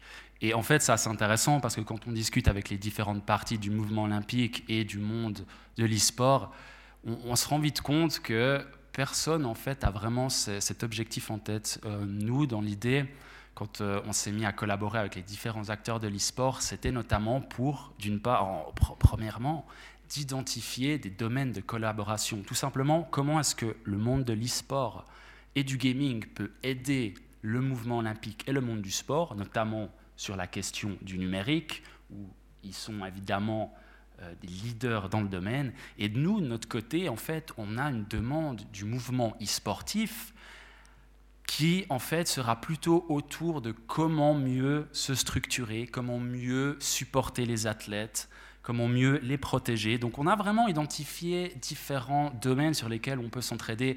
Donc aujourd'hui, la priorité reste là. Maintenant, en fait, ce qui est intéressant de savoir, c'est que on a déjà en fait eu du e-sport autour des Jeux Olympiques et il n'y a pas besoin d'être en fait intégré dans le programme, programme, olympique et ça a commencé en fait en 2018 en Corée du Sud pour les JO d'hiver de Pyeongchang. On a notre partenaire Intel, donc euh, constructeur de processeurs d'ordinateurs, qui a profité en fait de, de, de l'occasion d'avoir les JO en Corée pour célébrer le e-sport, pour célébrer le jeu vidéo compétitif. Donc ce qui s'est passé, c'est que notre partenaire Intel, en fait, a organisé cette compétition juste avant la cérémonie d'ouverture. Et l'objectif était, en fait, de voir si on pouvait rassembler les gamers et les fans de StarCraft, notamment en Corée du Sud, et les rapprocher des Jeux Olympiques. C'est quelque chose qui va être fait encore une fois à Tokyo l'année prochaine, avec cette fois le Intel World Open, où cette fois c'est encore une activation de notre partenaire, où cette fois on aura deux autres jeux vidéo. On aura Rocket League, donc comme a mentionné Nicolas, littéralement des voitures volantes qui jouent au foot, et on aura Street Fighter, un jeu de combat qui est extrêmement populaire au Japon. Et là, en fait, aussi, on a typiquement un exemple sur comment le e-sport peut exister autour des Jeux olympiques. Après, l'objectif, un des objectifs principaux du, du, CIO et du mouvement olympique, c'est voir comment on peut développer les simulations de sport que nous a présenté euh, Nicolas tout à l'heure. Donc, d'une part, on a des simulations de sport qui sont purement des jeux vidéo. Donc on pourra avoir par exemple des FIFA, des NBA 2K et comment en fait ces jeux peuvent supporter et aider les fédérations internationales de sport à atteindre leurs différents objectifs. C'est assez intéressant. Souvent l'objectif d'une fédération par le e-sport sera d'élargir en fait leur audience, d'élargir les pratiquants de leur sport et en fait d'un peu démocratiser leur sport aussi. Euh, donc ça, c'est d'une part le gaming, mais d'un autre aussi, évidemment, un aspect plus lié à la technologie qui nous intéresse énormément, c'est les exergames, c'est tout ce qui est l'activité physique euh, autour de certaines simulations. Et, un exemple qu'on aime beaucoup, en fait, nous, c'est l'exemple du cyclisme. On a euh, l'UCI, donc la Fédération de cyclisme, qui a en fait une nouvelle discipline qu'ils appellent e-cycling. Donc le e-cycling, qu'est-ce que c'est? C'est vous chez vous sur votre vélo d'appartement ou votre vélo de course qui est connecté à un smart trainer, comme on les appelle. Vous allez pouvoir en fait euh, faire votre tour à vélo ou alors carrément faire des compétitions sur votre vélo avec des gens à travers le monde. Et ça, c'est quelque chose de très intéressant. Et forcément, nous, de notre côté, on, se rapproche de ce monde-là, on essaie d'en apprendre un maximum. Et on voit diverses fédérations qui, font un très bon travail euh, à ce niveau-là. Mm. Bah D'ailleurs, on a eu le très bon exemple euh, cette année avec euh, le confinement, où le Tour de Suisse s'est joué sur, sur des vélos connectés. Et la difficulté, en fait, elle a augmenté par rapport aux pentes, etc., directement sur, sur le programme et adapté après sur le vélo directement. Donc c'était ultra intéressant à voir et euh, de, voir que justement, même sans le fait de ne pas pouvoir exécuter, alors c'est pas les mêmes, c'est pas la même situation, c'est pas le, c'est pas les, les, mêmes difficultés qu'un réel Tour de Suisse, mais euh, il y a quand même eu la possibilité de l'exécuter euh, de, la de, manière virtuelle. Bien sûr, et si, si je peux rappeler, ce qui était très intéressant, c'est qu'on avait des cyclistes qui ont adoré les simulations, qui ont profité vraiment du confinement pour faire que ça, et d'autres qui, détestent ça, qu'on se le dise. Il y a des cyclistes qui, pour eux, le cycliste, le vélo se fait dehors, se fait pas à la maison. Donc c'est très intéressant en fait de voir les différents avis, même des athlètes en fait. Oui, parce que déjà le but du sport, c'est la dépense physique, mais c'est aussi euh, quand on parle de cyclisme ou de course, c'est d'être dehors, quoi. Donc, euh, et puis là, de, de se retrouver enfermé, c'est un petit peu, un petit peu paradoxal. Euh, je ne sais pas si euh, Nicolas ou Morgan, vous voudriez ajouter quelque chose sur euh, cette thématique ou par rapport à ce qu'a soulevé Jack. Enfin, je dis Jack, mais son pseudo dans les jeux vidéo, c'est Jack Meister, si jamais. C'est pour ça que. Bah, moi, je voulais juste rajouter un point que je trouve assez intéressant, c'est peut-être d'essayer de comprendre pourquoi est-ce que euh, finalement l'e-sport est à la recherche, entre autres, de cette reconnaissance institutionnelle, parce que ça peut ne pas paraître évident pour tout le monde.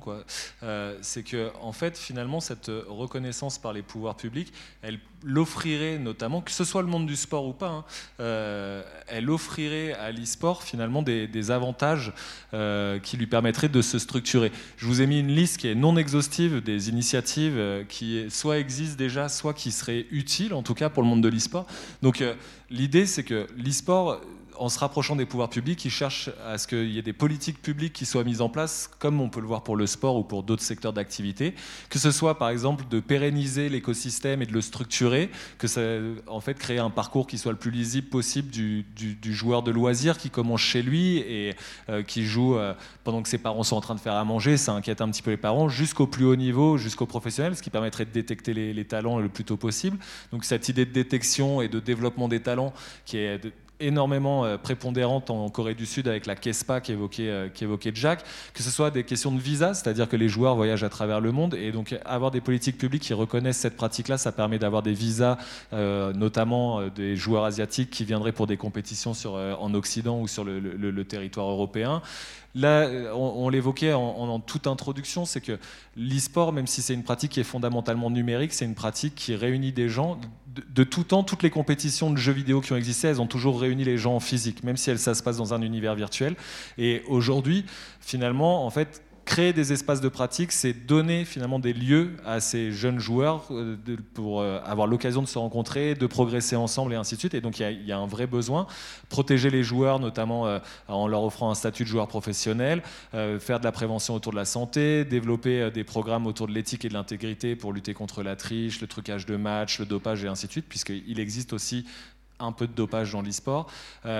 Faire de la sensibilisation dès la pratique scolaire, c'est-à-dire si on veut sensibiliser les nouvelles générations euh, sur des bonnes pratiques, à savoir respecter des consignes, savoir faire des temps de pause, euh, savoir en tout cas alterner jeux vidéo et activités physiques et ainsi de suite, ça se passe le plus tôt possible. En tout cas, on pense que c'est là où ça peut être intéressant. Mettre en place des bourses d'études pour, pour, certains joueurs, c'est ce qui se fait aux États-Unis. Former les formateurs, les coachs, les arbitres, les encadrants, les dirigeants, que les questions de diversité, d'inclusion sur laquelle on reviendra un peu plus tard. Euh, accueillir des grands événements e-sportifs. L'exemple le plus connu, c'est il y a une ville en Pologne qui s'appelle Katowice. Personne ne la connaît, si, mais dans le monde de l'e-sport, c'est l'une des villes les plus connues au monde parce que c'est là où se passe l'un des événements les majeurs de Counter-Strike à travers le monde. Et donc, ce qui a donné beaucoup de visibilité à cette petite ville euh, minière de Pologne. Euh, permettre le développement économique à travers l'innovation, l'attractivité, ainsi de suite, des subventions pour, pour, euh, pour euh, le secteur ou encore des exemptions de services militaires comme c'est le cas en Corée du Sud. Donc euh, finalement, il y a, y a, un intérêt pour ce secteur à vouloir se rapprocher des pouvoirs publics, mais ce n'est pas toujours évident parce que les pouvoirs publics ne sont pas forcément conscients de tout cet intérêt que peut avoir la mise en place de politiques publiques pour, pour le secteur. C'est ça, ça prend du temps et ça prendra le temps qu'il faut. On espère que ça avancera et qu'on aura toutes ces tous ces cadres entre guillemets dont on a besoin pour, euh, pour une, euh, une, pratique saine en fait entre guillemets de, de, l'e-sport et puis euh, surveiller et, réglementer. Tu voulais ajouter aussi quelque chose peut-être? Oui, moi ce que je voulais ajouter c'est que peut-être il y a des gens qui sont encore confus en ce qui concerne pourquoi le lien entre sport et e-sport de base en fait. Et je pense qu'il y a des gens qui ne sont pas au courant euh, notamment peut-être vous, que euh, quand même le sport et l'e-sport ont beaucoup de points communs, euh, notamment le fait que les joueurs s'entraînent énormément. Il y a vraiment un entraînement qui est constant. Il y a des camps d'entraînement pour les jeux vidéo. les professionnels, ils ont des coachs sportifs aussi pour être sûr que les joueurs soient en bonne santé, vu que justement ils jouent souvent. il peut y avoir aussi des coachs psychologiques. Euh, pour ce qui est de euh, gérer euh, sa rage dans les jeux vidéo, typiquement. Et puis, bah voilà, il y a le fair play, il y a le team play, tout ça. Et c'est vraiment important de voir qu'ils ont beaucoup de points communs. Et c'est pour ça qu'aujourd'hui, il y a cette thématique de est-ce que ça peut être considéré comme un sport? Ouais, l'esprit sportif qui est, qui est, clairement présent dans l'e-sport aussi. Euh, et, qui fait que justement ça se rapproche.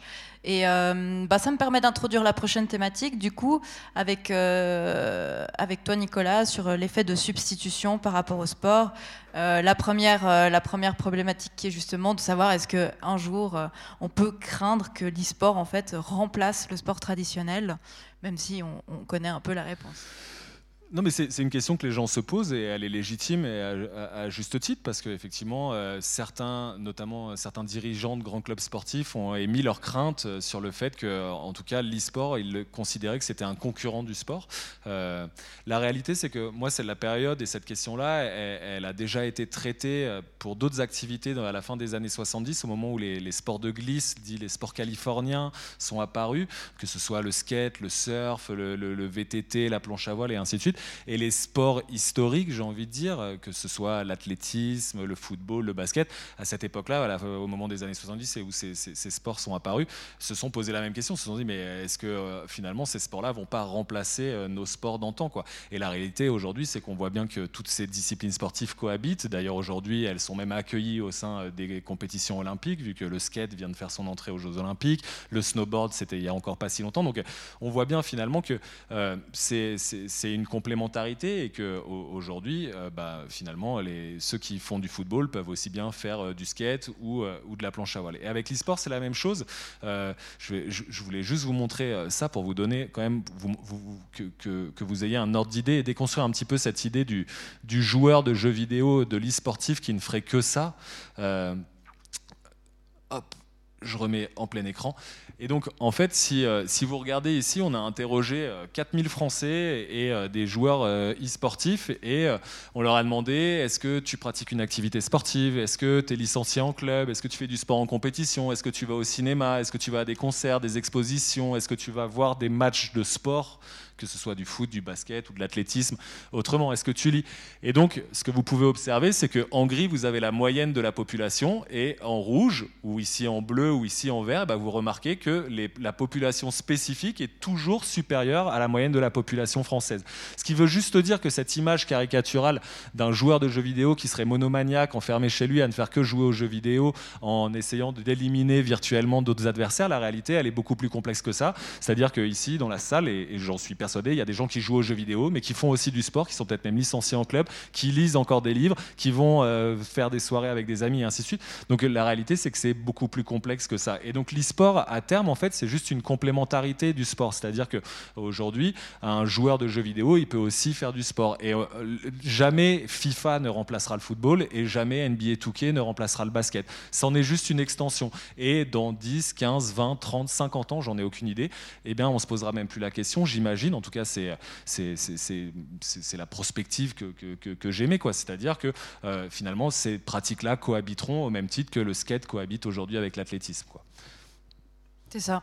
C'est exactement ça, et on a toujours besoin, euh, même si on a les existences de l'existence du, VR, enfin du casque VR de, réalité virtuelle augmentée, euh, qu'on a euh, tous ces, petits euh, ces, sports entre guillemets euh, électroniques, mais qui sont physiques. euh, ça remplacera jamais le, sport traditionnel qui est quand même ancré depuis des années.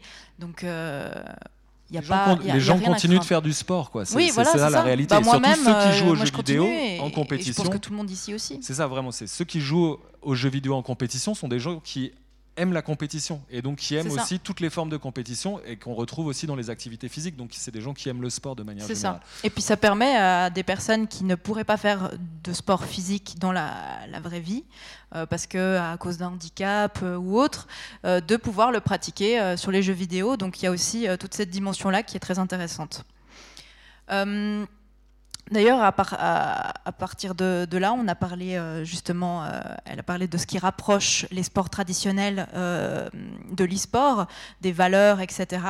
Est-ce que tu, veux aborder d'autres peut-être d'autres similitudes qu'on peut voir un petit peu rapidement sur, les similitudes e-sport et sport traditionnel Bah, pe- Peut-être, je pense que toute la problématique autour du sport et de l'e-sport, elle est liée finalement à une conception du sport qui est assez erronée dans la, dans la population.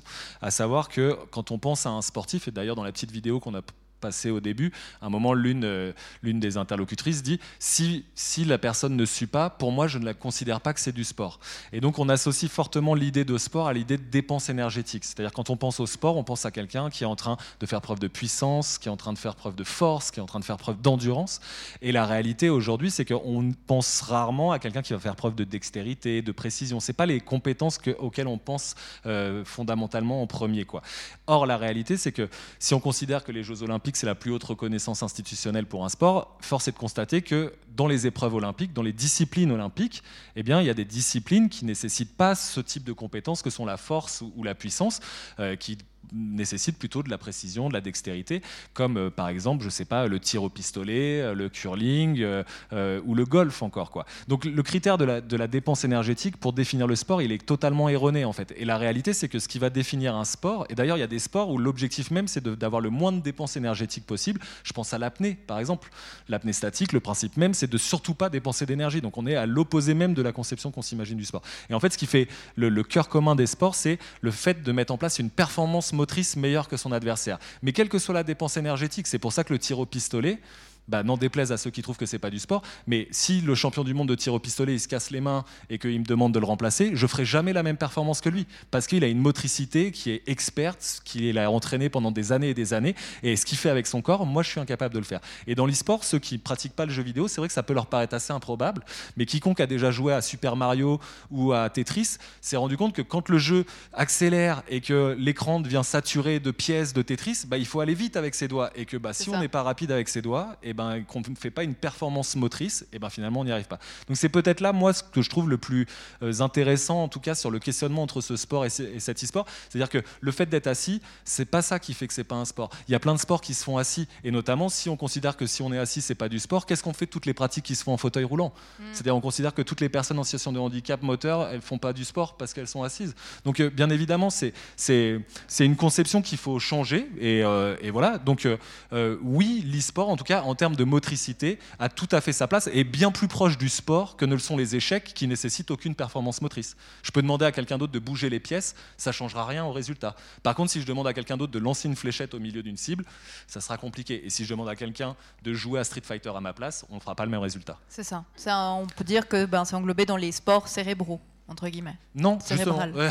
enfin, cérébral, comme euh, dans, dans le sens au même titre que les échecs, c'est-à-dire qu'on n'a pas cette dépense physique que, qu'on peut exiger d'un sport. Mais en fait, j'aime pas cette appellation sport cérébral euh, parce que ça sous-entendrait qu'il y a des sports qui nécessitent pas de cerveau. Mais même Oui, un 100 mètres, non, ça non. nécessite tout le temps Oui, le cerveau. S'il y a des stratégies à mettre en place, et Usain Bolt, c'est pas un demeuré qui court tout Oui, droit. non, c'est vrai. un- et, et donc, il n'y a pas de sport pas cérébral. Mais surtout, juste. en fait, le sport, c'est de la performance motrice. Ouais. C'est surtout ça qu'il faut essayer de garder en tête. Et c'est pas de la dépense énergétique, c'est de la performance motrice. Et à partir de là, bah, tout d'un coup, on commence à comprendre un petit peu où se trouve la dimension sportive de l'e-sport. C'est plutôt cet aspect-là que je trouve. Ouais. euh, Et après, ben, toutes les valeurs euh, dont, dont tu as parlé précédemment qui euh, rapprochent un petit peu aussi euh, les, les deux, les deux milieux, dans Ouais. le sens où on est là pour se dépasser, on est là pour, euh, pour jouer ensemble, l'esprit d'esquive. Grosso modo, on va dire. Oui, c'est juste que les valeurs, on a l'impression que c'est intrinsèque aux pratiques, c'est-à-dire qu'on associe, euh, et ici je pense qu'il y a beaucoup de gens qui sont euh, très favorables au sport et qui associent des valeurs très positives au sport,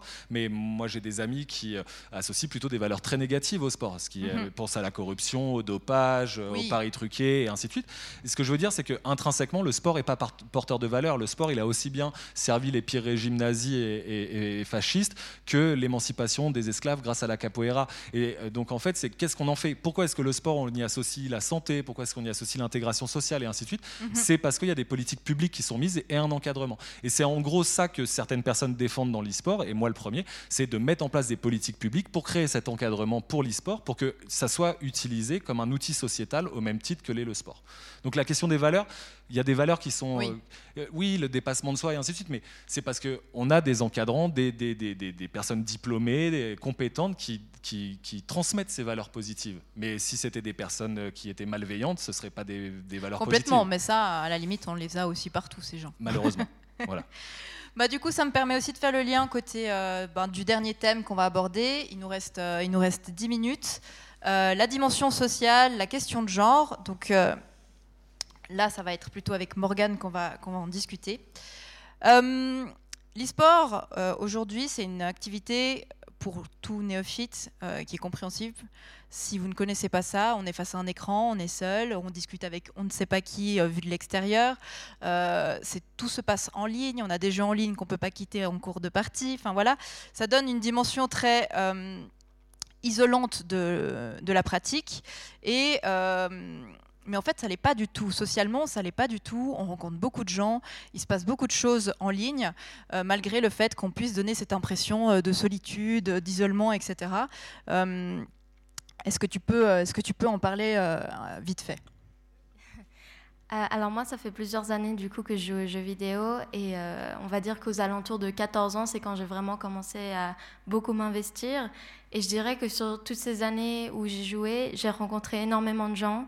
Euh, il y a des amis que je me suis fait dans d'autres pays que j'ai ensuite rencontrés dans la vraie vie. donc moi, pense que c'est important de réaliser que au final, c'est la même chose que les réseaux sociaux.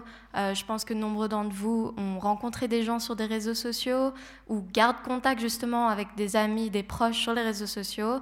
Et au final, on peut faire le parallèle parce que quelqu'un qui est sur son ordinateur en train de discuter avec des gens, ce sera la même chose qu'être sur son téléphone et discuter avec des gens.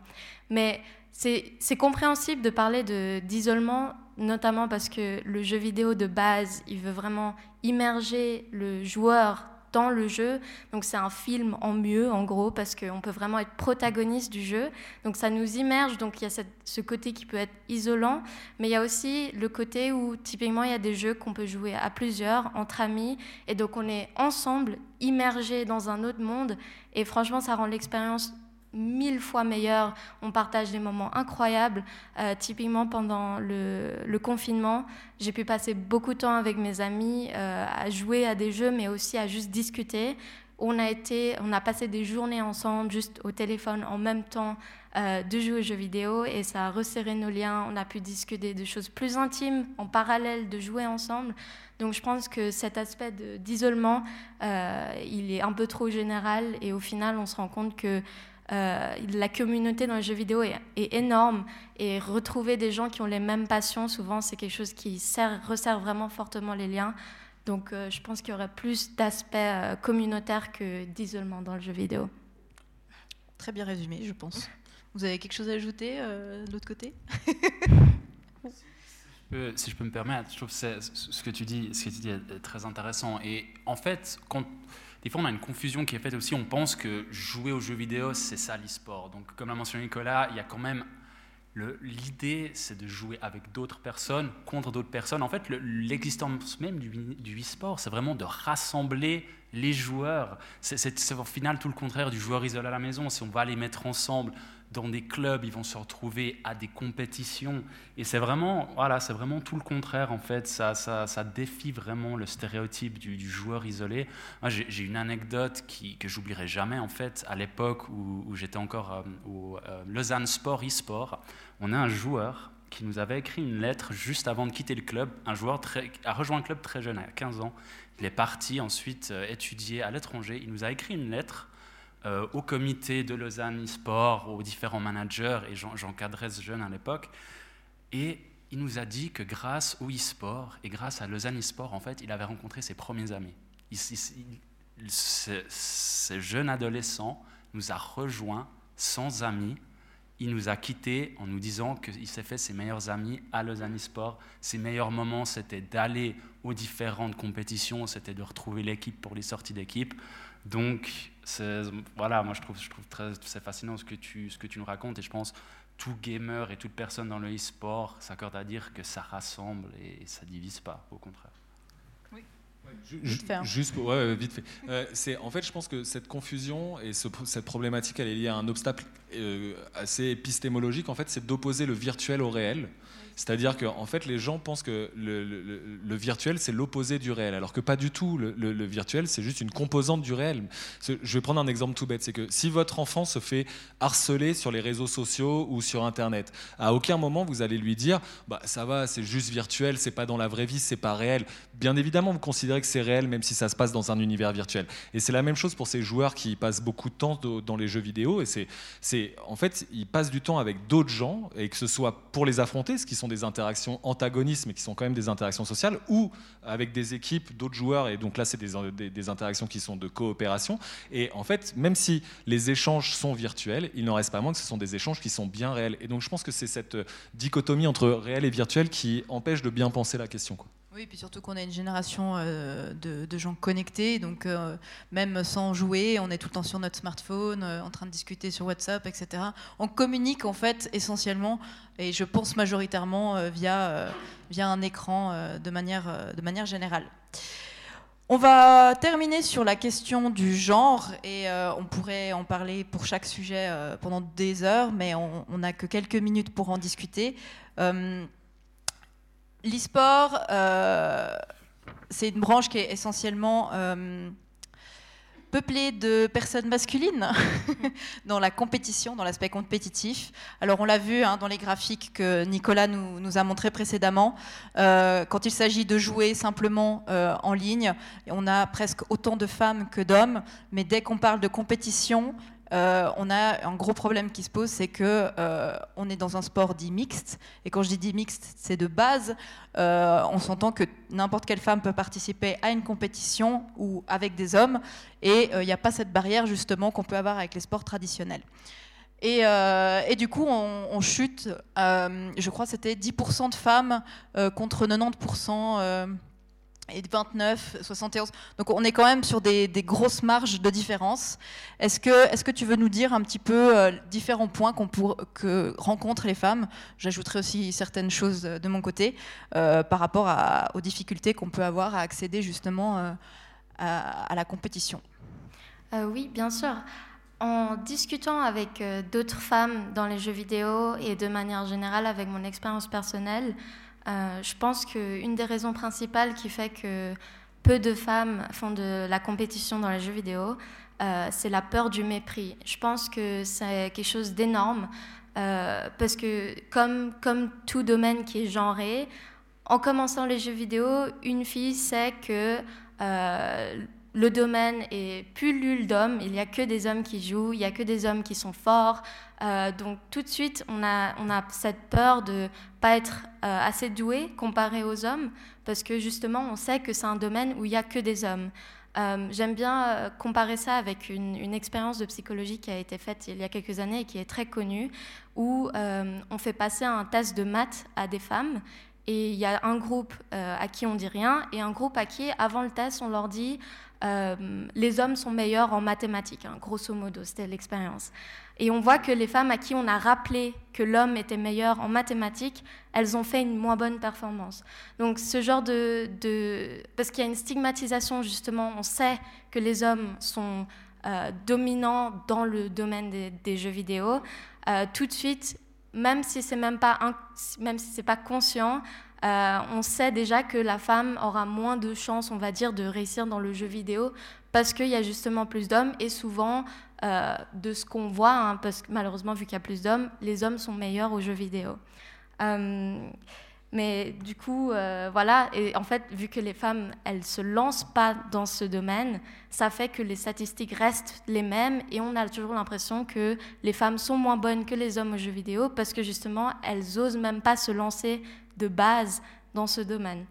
Euh, et aussi, du coup, il y a un autre aspect euh, qui est vraiment important qui fait que si les femmes sont moins intéressées à faire ce qui est compétitif, euh, du coup, c'est, on va dire, les insultes, l'harcèlement.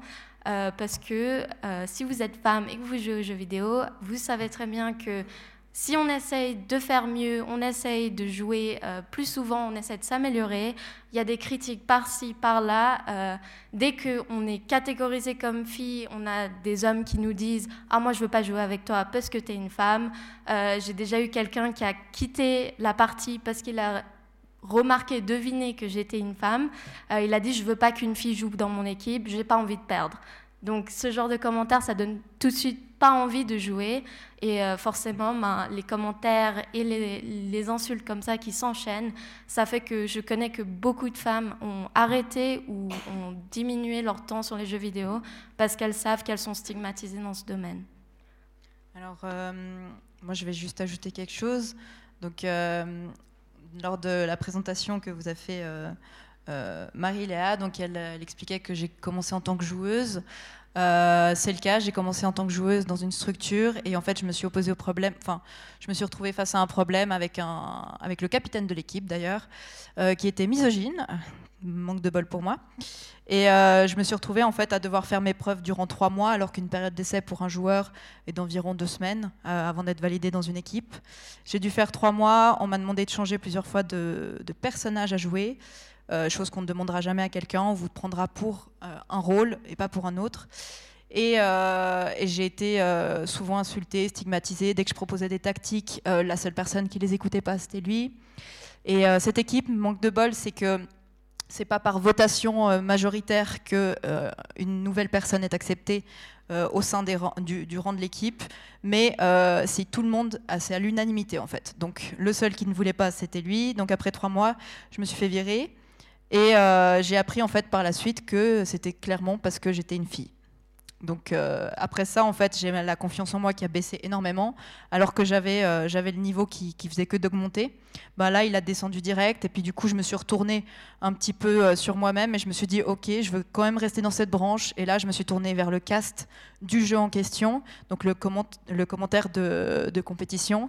Et par la suite, j'ai fait présentatrice dans l'actualité, etc., etc. Et ça s'est enchaîné.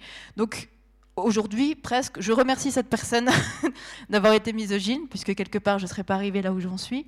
Mais, euh, mais voilà, il y a beaucoup de facteurs en fait qui fait que l'homme est beaucoup plus présent et la femme est, énormément freinée en fait dans son parcours. Le harcèlement en ligne qui est présent, hein, une partie sur trois, je pense que je me fais insulter si on entend ma voix. Euh, on a la publicité aussi qui est très sexiste. On a aussi dans les jeux vidéo les personnages euh, féminins qui sont hyper sexualisés, pas du tout représentatifs de la réalité, qui sont très fantasmés pour les hommes, mais pas du tout pour les femmes. Euh, encore au- aujourd'hui, heureusement, euh, de- des jeux sont créés avec des profils un petit peu plus normaux. Mais, voilà, c'est toujours très axé masculin, macho, etc. Et ça fait qu'aujourd'hui, aussi au niveau des, créations de jeux vidéo, donc au niveau des éditeurs, euh, des maisons d'édition, etc., on a très peu de femmes, ce qui fait que aussi on a très peu de, de possibilités de changer aussi cette, euh, cette, euh, cet aspect des, des jeux. Voilà, vous voyez trois personnages qui sont hyper sexualisés dans les jeux. Donc, donc voilà, un petit peu le topo. Donc on espère que les choses vont changer. En tout cas, on fait en sorte que ça bouge. Et puis, et puis voilà, je pense que... Est-ce que tu veux rajouter juste vite fait quelque chose ou...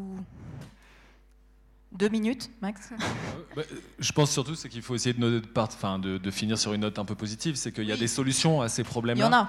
Euh, Aujourd'hui, euh, euh, heureusement, il y a énormément de réseaux d'entraide qui se sont créés à travers le monde, qui euh, permettent justement à toutes les femmes et à toutes les personnes de couleur, les personnes transgenres, euh, bisexuelles euh, ou en tout cas euh, non binaires, de pouvoir euh, se soutenir les unes euh, les autres et puis euh, de, de pouvoir finalement euh, avoir une voix qui compte. Donc euh, sur différentes scènes compétitives, sur différents jeux. Donc euh, ça, c'est extrêmement utile. Euh, Il y a aujourd'hui euh, l'émergence de rôles modèles, c'est-à-dire que toi, pour la scène suisse, t'en fais partie. C'était un personnage féminin qui est médiatisé, qui est public, et ainsi de suite. Donc à travers le monde, on a beaucoup de jeunes femmes comme ça qui, qui aujourd'hui servent de rôle modèle à, toutes les petites filles qui se disent bah, c'est pas fait pour moi le jeu vidéo. Bah, en fait, si, la preuve, que ce soit en tant que joueuse, que ce soit en tant que commentatrice, que host ou même en tant que dirigeante d'équipe. C'est euh, aussi cette question d'avoir des femmes aux plus hautes fonctions et ça commence à arriver aussi. Et donc je pense qu'on a besoin euh, de- de- d'avoir, ce- ce- en tout cas, des, des personnalités qui incarnent ce possible. Donc euh, il y a encore énormément de choses à faire. C'est euh, lié à des constructions sociales qui sont extrêmement, euh, extrêmement longues, sur des, dizaines, voire des centaines, voire des millénaires. Et donc, bien évidemment, euh, on ne change pas des millénaires de construction sociale juste en l'espace de deux ou trois ans. Ça va prendre du temps. Mais aujourd'hui, les femmes. dans ta présentation, moi, je ne savais pas, mais tu as commencé. ce qui a été expliqué, c'est que tu as commencé à jouer aux jeux vidéo sur la console de ton père. Il y a un trait commun à toutes les femmes aujourd'hui qui performent dans l'e-sport c'est qu'elles ont toutes été initiées à l'e-sport très tôt dans leur vie très très tôt, comme dans le sport de très haut niveau. On se rend compte que les sportifs de haut niveau euh, ont été initiés très tôt au sport dans, dans- dans- dans leur socialisation, et souvent par un personnage, enfin par une personne masculine de leur entourage, le papa, le grand frère, le cousin, l'ami, et ainsi de suite, souvent masculin. Et donc, euh, ce qu'il faut dire, c'est aujourd'hui, c'est encourager les jeunes parents qui ont des jeunes filles à ne pas dire non, le jeu vidéo et les technologies, c'est pas pour toi. Euh, pour tout le monde. C'est pour tout le monde. Si tu veux coder, fais du code. Si tu veux jouer aux jeux vidéo, joue aux jeux vidéo. Si tu veux jouer à un jeu vidéo euh, de baston, joue à un jeu vidéo de baston. Quoi. Voilà. Ah, super, merci. Donc euh, on va, euh, on peut, euh, on peut gentiment finir. Je, je, je vous passe la parole du coup. Je pense qu'on est au bout du temps. Oui, euh, je vais laisser, on va faire une petite, euh, ben, notre traditionnelle partie euh, questions-réponses avec le public. Ju- Juste une petite notification, on a cherché plein de solutions pour le micro pour que ça soit hygiénique. Et la meilleure solution qu'on a trouvée pour que ce soit viable, c'est quand même garder ce micro qui passe entre les rangs, mais vous devez absolument garder votre masque pour parler comme je le fais. Je vous remercie infiniment.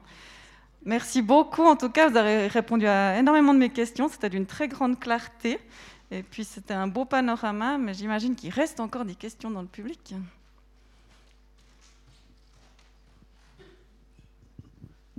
Merci. Alors, merci d'abord, c'était très, très, très intéressant, très enrichissant. Euh, au moment j'ai une question un peu euh, pour essayer de comprendre les parallèles que vous faisiez, je m'adresse notamment à Nicolas, entre le, sport et le e-sport.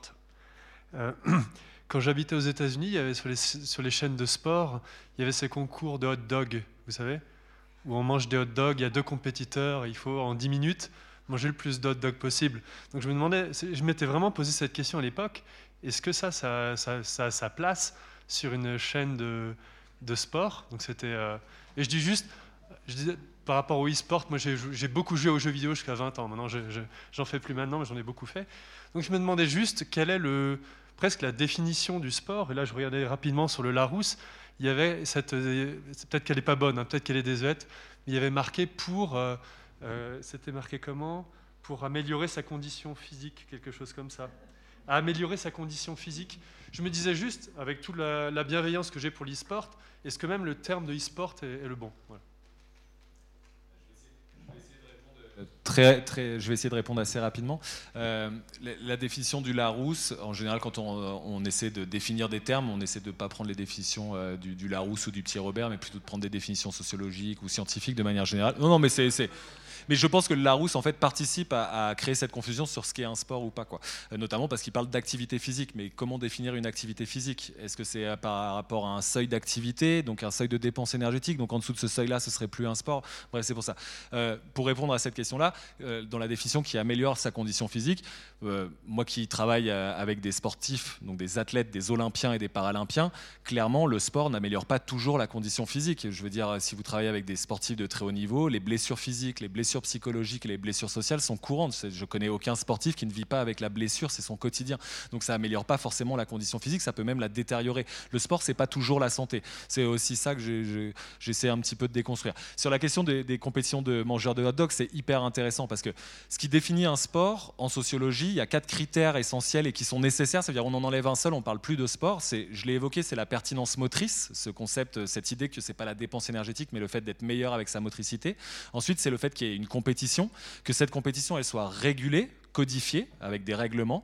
Et le quatrième critère qu'on a évoqué en tout début avec Giacomo, c'est la question de l'institutionnalisation. Et aujourd'hui, pour le dire simplement, pour qu'une activité physique soit reconnue comme un sport, il faut qu'elle soit reconnue par les instances dirigeantes du sport, à savoir soit des ministères des sports, soit des comités nationaux olympiques selon les pays. C'est ça qui va définir un sport. Aujourd'hui, en France, on a des activités physiques qui mériteraient d'être des sports, mais qui ne sont pas reconnues par le ministère des Sports, donc qui ne bénéficient pas de délégation, enfin qui ne sont pas des fédérations délégataires ni affinitaires du ministère, et qui n'ont pas ces subventions, et ainsi de suite. Ça, c'est des définitions très institutionnelles. Donc si un jour, il y a une fédération de compétition de mangeurs de hot dog, et que cette fédération, elle est reconnue par euh, l'US Olympics, ma foi, pourquoi pas On pourra dire qu'à ce moment-là, c'est un sport, mais ça sera un changement de paradigme de nos sociétés si on en arrive jusque-là. C'est juste ça. C'est, ça sera révélateur de nos sociétés. Je ne porte pas un, regard qui soit moralisateur. Je ne dis pas c'est bien ou c'est pas bien. C'est juste, j'observerai que dans nos sociétés, on change notre regard sur ce qu'est une activité physique et ce qu'est un sport. C'est juste ça. Donc euh, aujourd'hui, c'est pas le cas. Aujourd'hui, il n'y a pas de fédération de mangeurs de hot dog euh, qui est reconnue par euh, un, un, une instance dirigeante du sport. Donc c'est pas un sport en tant que tel. Voilà. Alors, euh, vu que vous avez abordé plein de thèmes, il y a... moi j'ai plein de questions. euh, alors euh, voilà, je vais me limiter. La première question, c'est il y a récemment, il y a eu pas mal de tournois sur Fortnite et j'ai essayé de me qualifier. Et à cause de mes problèmes physiques divers, j'ai pas, enfin entre autres, et aussi parce que je suis pas très fort, j'ai pas réussi à me qualifier. Et je me suis demandé, c'est bête parce que, bah, est-ce qu'il y a des, des, des tournois de handi sport est-ce qu'ils existent?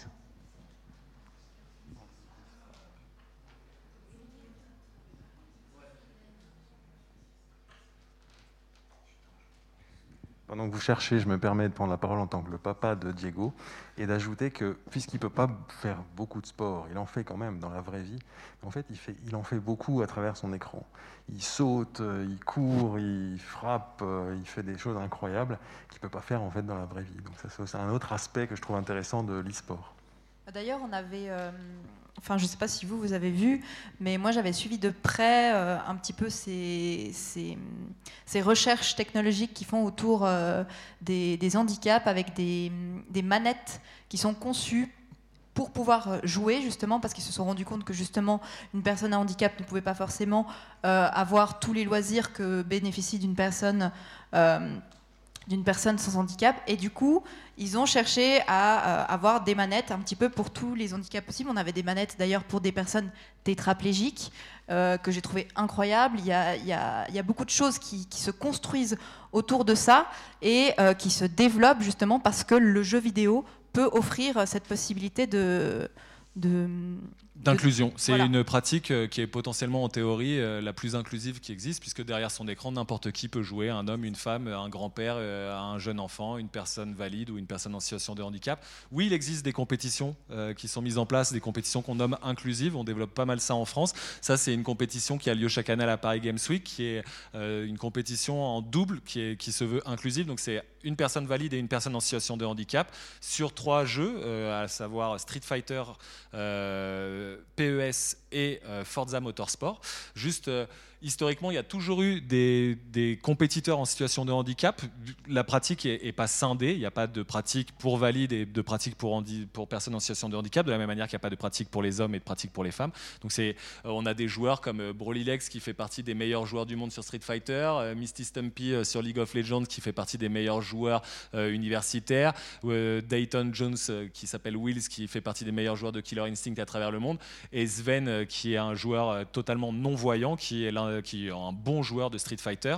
Ce qui a changé, ce qui est intéressant, c'est qu'au début, dans les premières années, c'était surtout les joueurs qui s'adaptaient au jeu, c'est-à-dire c'était à eux de trouver des adaptations, et qu'aujourd'hui, on commence enfin à avoir finalement les périphériques qui s'adaptent aux, déficiences. Et c'est ce que tu évoquais, la Xbox Adaptive Controller, qui est une, manette qui permet en fait de brancher autant de périphériques qu'on veut. Et si je veux contrôler euh, mon personnage avec la tête, avec la bouche, comme on le voit ici, et ainsi de suite, c'est tout à fait possible. On, a même, on, travaille avec euh, des, enfants tétraplégiques et qui retrouvent du souffle euh, malgré leur trachéo, et qui, parce que justement on utilise ce type de périphérique, en fait, ont tendance à moins s'étouffer lorsqu'ils mangent, parce qu'ils travaillent leur souffle grâce aux jeux vidéo. Euh, petite vidéo voilà, pour, pour vous montrer. Ça, c'est Sven, c'est un joueur qui est non-voyant, qui joue que au son. Tous les jeux ne le permettent pas. Euh, c'est que de la théorie. C'est-à-dire que, bien évidemment, la réalité, c'est qu'il y a plein de jeux qui ne sont pas jouables quand on est une personne en situation de handicap et qu'on a des déficiences. Mais dans la réalité, en fait, euh, si on adapte le jeu vidéo, si les concepteurs de jeux ils pensent dès la conception du jeu, si les créateurs, enfin les concepteurs de, matériel pensent aussi à ça et créent des, des, des périphériques qui soient universels en série et que ça coûte pas 500 euros pour faire euh, personnaliser sa, manette et que les événements e-sportifs prévoient de, euh, comment dire, des commentaires en langue des signes, prévoient des signes, enfin des, indications en braille pour les personnes malvoyantes et ainsi de suite, des places de parking handicapées, euh, des, la gratuité pour les accompagnants des personnes en situation de handicap et ainsi de suite, et eh bien finalement on, va voir que on, peut vraiment en faire une pratique inclusive. Ça c'est Broly Legs. Broly Legs, il joue qu'avec la langue. En fait, euh, il, cale sa manette contre la joue et euh, il dirige ses personnages avec, euh, avec sa langue à travers la joue. Ici, là, on le voit là. Et, c'est, pardon, c'est l'un des meilleurs joueurs du, enfin l'un des meilleurs joueurs du monde. Il fait partie des 100 meilleurs joueurs du monde, quoi. Sur Street Fighter, qui est une licence où il y a énormément, énormément, énormément de joueurs, c'est quand même assez exceptionnel. Et, donc voilà. Donc oui, ça existe. voilà. nous, voilà, c'est le tournoi qu'on a organisé. Et là, juste pour vous montrer, donc là, c'était euh, les commentateurs sont euh, des personnes de la Fédération internationale de Power Chair Football.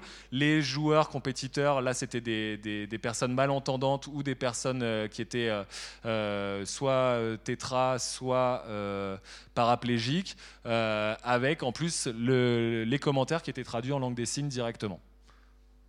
Voilà, c'est l'un.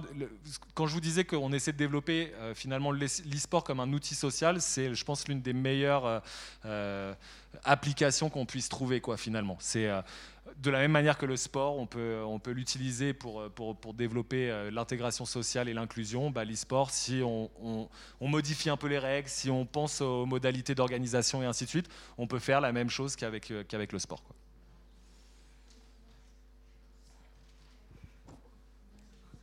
Une autre question? Ah, je, je, vais là, après je viens. Et, juste en attendant, la Fédération française handisport, donc qui gère euh, tout, tout l'handisport, a développé ses premières euh, activités autour, euh, autour de l'e-sport avant le confinement. Hein. c'était une stratégie qui avait été déjà pensée depuis, depuis plusieurs mois et qui a démarré avant le confinement. Bonsoir, merci d'être là et merci pour toutes les informations que vous avez données jusqu'à maintenant. C'était vraiment, vraiment très intéressant. J'aurais, euh, comme euh, Diego au premier rang, un tas de questions à poser, mais je vais devoir sélectionner. Euh, on a couvert assez largement ce qu'est l'e-sport. On a aussi couvert l'intérêt du monde e-sportif à se faire reconnaître par le monde du sport. Il y avait un slide d'ailleurs très intéressant là-dessus.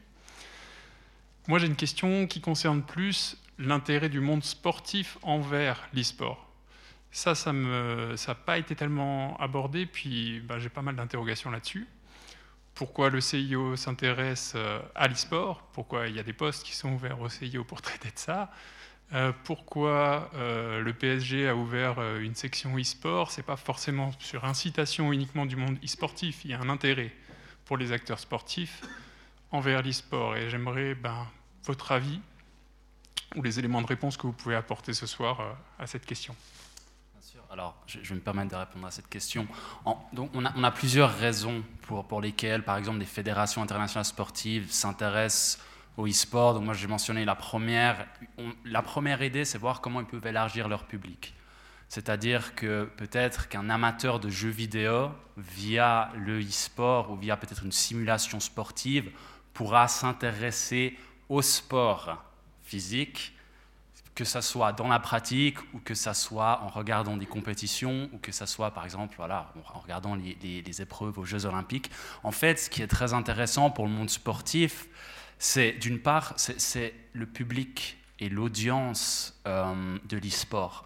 On parle ici d'un public très très jeune, on parle des digital natives comme, comme on les appelle, c'est des générations qui ont grandi sur des ordinateurs, avec un téléphone. Et en fait, c'est des générations qui sont difficiles à atteindre par nos médias traditionnels dans, le sport, en fait, que ce soit peut-être par la TV ou euh, on peut reprendre la radio ou d'autres médias, les médias traditionnels. C'est assez compliqué en fait d'atteindre ce public. On sait que ce public joue énormément aux jeux vidéo et dans une économie d'attention, on sait que ces jeunes sont sur les réseaux sociaux, s'intéressent aux jeux vidéo, sont sur YouTube, sont sur Twitch. Et en fait, ça serait un moyen d'atteindre ces générations plus jeunes et peut-être les réintroduire au sport d'une manière différente. Euh, donc d'une part, ça peut être regarder des compétitions sportives, s'intéresser à la pratique. Un exemple que j'aime bien, c'est, on va prendre un exemple des jeunes. Certains jeunes, pour une raison ou une autre, ne se lanceront pas dans le sport. Certains auront une mauvaise expérience, par exemple. Et en fait, ce qu'on peut voir, c'est qu'avec le e-sport, on peut réintroduire le sport à ces jeunes. Parce qu'en fait, un jeune qui peut-être a une mauvaise expérience pour la première fois, si il est réintroduit à un sport avec peut-être ses amis qui partagent la même passion pour les jeux vidéo, pour le gaming, ça sera peut-être un moyen pour nous d'avoir une deuxième chance en fait, parce qu'on voit beaucoup de jeunes qui disent non au sport pour des événements isolés et peut-être que par leur intérêt, en titillant leur intérêt pour la technologie, pour les jeux vidéo, on pourra les embarquer d'une manière ou d'une autre à s'intéresser et à pratiquer le sport. On a ça et après, il y a aussi toute la connaissance du milieu du e-sport pour ce qui est de l'engagement numérique et comment atteindre ces jeunes. Parce que, qu'on dise franchement, le monde du sport est, des, décennies en arrière, contrairement aux, jeux vidéo et les réseaux sociaux. Et c'est quelque chose que, que, le monde du sport traditionnel admet avec humilité. Et c'est pour ça qu'en fait, on veut en apprendre énormément sur comment ces acteurs du e-sport engage les jeunes à s'intéresser et bien sûr, nous, de notre côté, on essaye de soutenir le monde du e-sport pour toutes les questions euh, et les problématiques qui ont été évoquées aujourd'hui. Donc, euh, je, résumerai, je résumerai ça comme ça.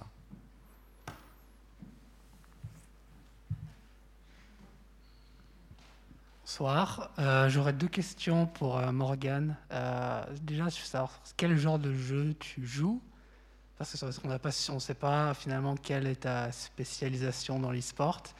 Et deuxièmement, est-ce que tu as un statut professionnel, semi-professionnel euh, Comment ça fonctionne euh, euh? Alors, en fait, je ne sais pas si tu poses cette question parce que tu as vu sur l'annonce que je suis gameuse professionnelle, mais en fait, c'est une erreur. Il y a une petite erreur dans la communication et je ne suis pas du tout gameuse professionnelle. donc, je joue vraiment aux jeux vidéo dans mon passe-temps. Et justement, j'ai décidé de rejoindre Geneva Sport pour euh, concrétiser cette passion et faire des projets concrets. Mais du coup, euh, je suis ni semi-professionnelle, ni professionnelle. Je suis juste euh, petite streameuse sur Twitch. donc voilà, j'espère que c'est pas trop décevant. Ah, bah, si tu veux quand même savoir quel jeu, ce serait plutôt. je joue beaucoup à League of Legends. Après, euh, donc, je viens de découvrir Valorant il y a quelques mois. Euh, mais mon jeu préféré par-dessus tout, c'est Skyrim. Et c'est un jeu qui me restera dans le cœur pour toujours. Parce que j'adore les armures, j'adore ce qui est médiéval, j'adore les dragons. Donc euh, voilà. vous en avez, en avez parlé un peu, Monsieur Bézon et Madame Béza. Mais je voulais savoir un peu plus. Euh, la majorité des équipes euh, e-sport sont créées par des entités privées, donc des entreprises ou euh, quelquefois des investisseurs privés, qui donc répondent à des, différentes règles que les associations sportives traditionnelles. où est-ce qu'on est dans le processus pour assurer aux joueurs d'e-sport une protection juridique adéquate contre l'exploitation excessive comme celle dont euh, profitent les sportifs professionnels euh, dans le monde normal. C'est une excellente question. Euh, contrairement au monde du sport, il n'y a pas de, de, convention de filière et donc il n'y a pas d'uniformisation et de standardisation. Et donc effectivement, ça laisse la place aujourd'hui parce que la pratique est relativement récente comparativement au sport qui a le sport moderne tel qu'on le connaît aujourd'hui a plus de 150 ans, presque 200 ans. Euh, L'e-sport, on l'a vu, euh, ça, a une cinquantaine d'années. Structurer une filière, ça prend énormément de temps. Et euh, pour arriver aujourd'hui à assurer la protection des sportifs, des athlètes, des Olympiens et ainsi de suite, ça a mis des dizaines et des dizaines d'années. Aujourd'hui, on en est qu'au balbutiement avec l'e-sport. Le milieu se professionnalise principalement depuis le début des années 2000. Donc on peut dire que ce qu'on a connu euh, à la fin des années, enfin à partir des années 90 dans le sport, cette phase de professionnalisation du sport qu'on a vu apparaître, euh, finalement, elle commence à peine à apparaître aujourd'hui pour l'e-sport et il a fallu pas mal de temps pour standardiser la réglementation et ainsi de suite. Donc aujourd'hui, il y a des initiatives qui sont, qui commencent à émerger, euh, mais la réalité, c'est qu'effectivement, il y a encore énormément de dérives. C'est pour ça que, encore une fois, je pense que des politiques publiques sont nécessaires pour limiter ces dérives et ces déviances.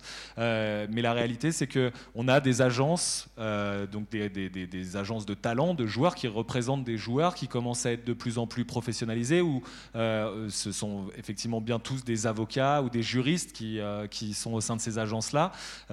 et puis le milieu étant assez petit, au moindre écart, à la moindre dérive, très vite, ça se sait très rapidement et les personnes sont marginalisées, comme dans des petites communautés, comme dans des petits villages. Quand il y en a un qui fait quelque chose de pas bien, il est mis au ban. donc on arrive assez vite à identifier quelles sont les personnes qui ne sont pas de confiance qu'il faut écarter, mais tant que euh, ça, n'émerge pas dans la sphère euh, publique et médiatique, c'est vrai que c'est difficile à savoir. C'est pour ça que nous, en France, on a la, première initiative qui a été prise par le secteur, ça a été de créer un statut de joueur professionnel qui assure justement une protection des joueurs, le salariat, dans un premier temps, que les joueurs soient salariés et non plus en, contrat de prestation de service, ce qui leur permet de cotiser pour le chômage, de cotiser pour leur retraite, de bénéficier d'une sécurité sociale. Ça, ça a été la, première chose qui nous a semblé essentielle. Mais ce n'est pas évident à mettre en place et tous les pays n'ont pas forcément euh, la volonté, ou en tout cas identifié ce point-là comme étant euh, l'un des, points principaux. Et ce qui devient intéressant, c'est que depuis maintenant quelques années, on voit apparaître de plus en plus de juristes issus du monde du sport particulièrement, mais pas que, qui commencent à s'intéresser énormément à l'e-sport parce que justement, il y a tout cet écosystème à structurer et où finalement, euh, en piochant à la fois dans le droit privé, euh, donc pardon, le droit, euh, le droit de la propriété intellectuelle, le droit commun, le droit du sport et ainsi de suite, on essaie de, ces, juristes essaient de piocher le, le meilleur pour pouvoir assurer finalement, on va dire, la meilleure protection possible pour les joueurs. Mais c'est un réel enjeu. Et le dernier enjeu, à mon avis, qui permettrait vraiment la protection des joueurs, c'est la création pure et simple de syndicats de joueurs. Et aujourd'hui, ça, ça n'existe pas. Aujourd'hui, les plus grandes avancées qu'il y a eu dans la NBA, c'est grâce au syndicat des joueurs de NBA. Toutes les, c'est, à chaque fois par ces, structurations de, conglomérats de joueurs, de pratiquants, que finalement les rapports de force avec les détenteurs des, droits finalement s'équilibrent. Et aujourd'hui, dans l'e-sport, la problématique, c'est qu'on est sur des joueurs qui sont extrêmement jeunes avec des carrières courtes. Et donc, on n'arrive jamais à avoir des joueurs qui ne sont pas sensibilisés à ces questions-là et qui euh, ont plutôt envie de prendre du plaisir à court terme et ne pensent pas forcément euh, à une carrière à long terme. Et donc, ils ne se projettent pas forcément dans l'avenir. et Ce n'est pas un enjeu encore pour eux que de défendre le- leurs droits et les droits des générations qui vont suivre, des, des prochains joueurs. Là où dans le football, par exemple, on a des joueurs euh, des- qui vont jusqu'à 40 ans, 41 ans, euh, c'est assez rare, mais ça arrive, et qui ont- sont passés par toutes les étapes et qui se disent ok je finis ma carrière et je vais créer un syndicat de joueurs et je vais défendre finalement tout le reste des joueurs des, footballeurs parce que moi j'ai subi ça. Dans l'e-sport on n'a pas encore ça. On n'a pas des porte-parole joueurs qui euh, se disent il faut qu'on défende clairement nos droits. Et euh, il y a des tentatives sur Counter-Strike, sur League of Legends notamment, et sur Fortnite. Il y a trois syndicats de joueurs. Sur ces trois syndicats, les trois ont été créés par l'éditeur de jeu lui-même. C'est-à-dire que c'est à l'initiative du régulateur que les syndicats ont été, ont été créés. Et donc les joueurs, en fait, dans un premier temps, ne sont pas totalement libres. Il y a un vrai conflit d'intérêts. Et dans un deuxième temps, c'est qu'en plus, ils ne se sentent pas concernés. Parce que pourquoi? Ils ont 18 ans, ils ont 19 ans. Moi, à 18 ou 19 ans, les questions de droit euh, du travail, ça, enfin, et même encore aujourd'hui, à l'époque, ça m'intéressait pas. Aujourd'hui, ça m'intéresse. Mais par contre, j'y connais toujours pas plus. Quoi.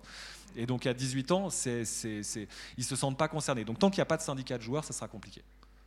Merci. Alors, en normalement, on doit finir à 10 heures. Sais qu'on peut dépasser de 5 à 7 minutes. J'ai vu qu'il y avait encore trois questions. Alors, on essaye déjà de prendre celle-ci, mais. Oui. Alors moi j'avais une question pour euh, Amandine et Morgane. Au terme, euh, pour euh, introduire un peu plus euh, les femmes dans le monde de l'e-sport, est-ce que la solution ne serait pas de créer plus des catégories hommes et femmes? Que les femmes puissent avoir plus l'opportunité de participer? Parce qu'à ma connaissance, il n'existe pas de catégorie spécifique.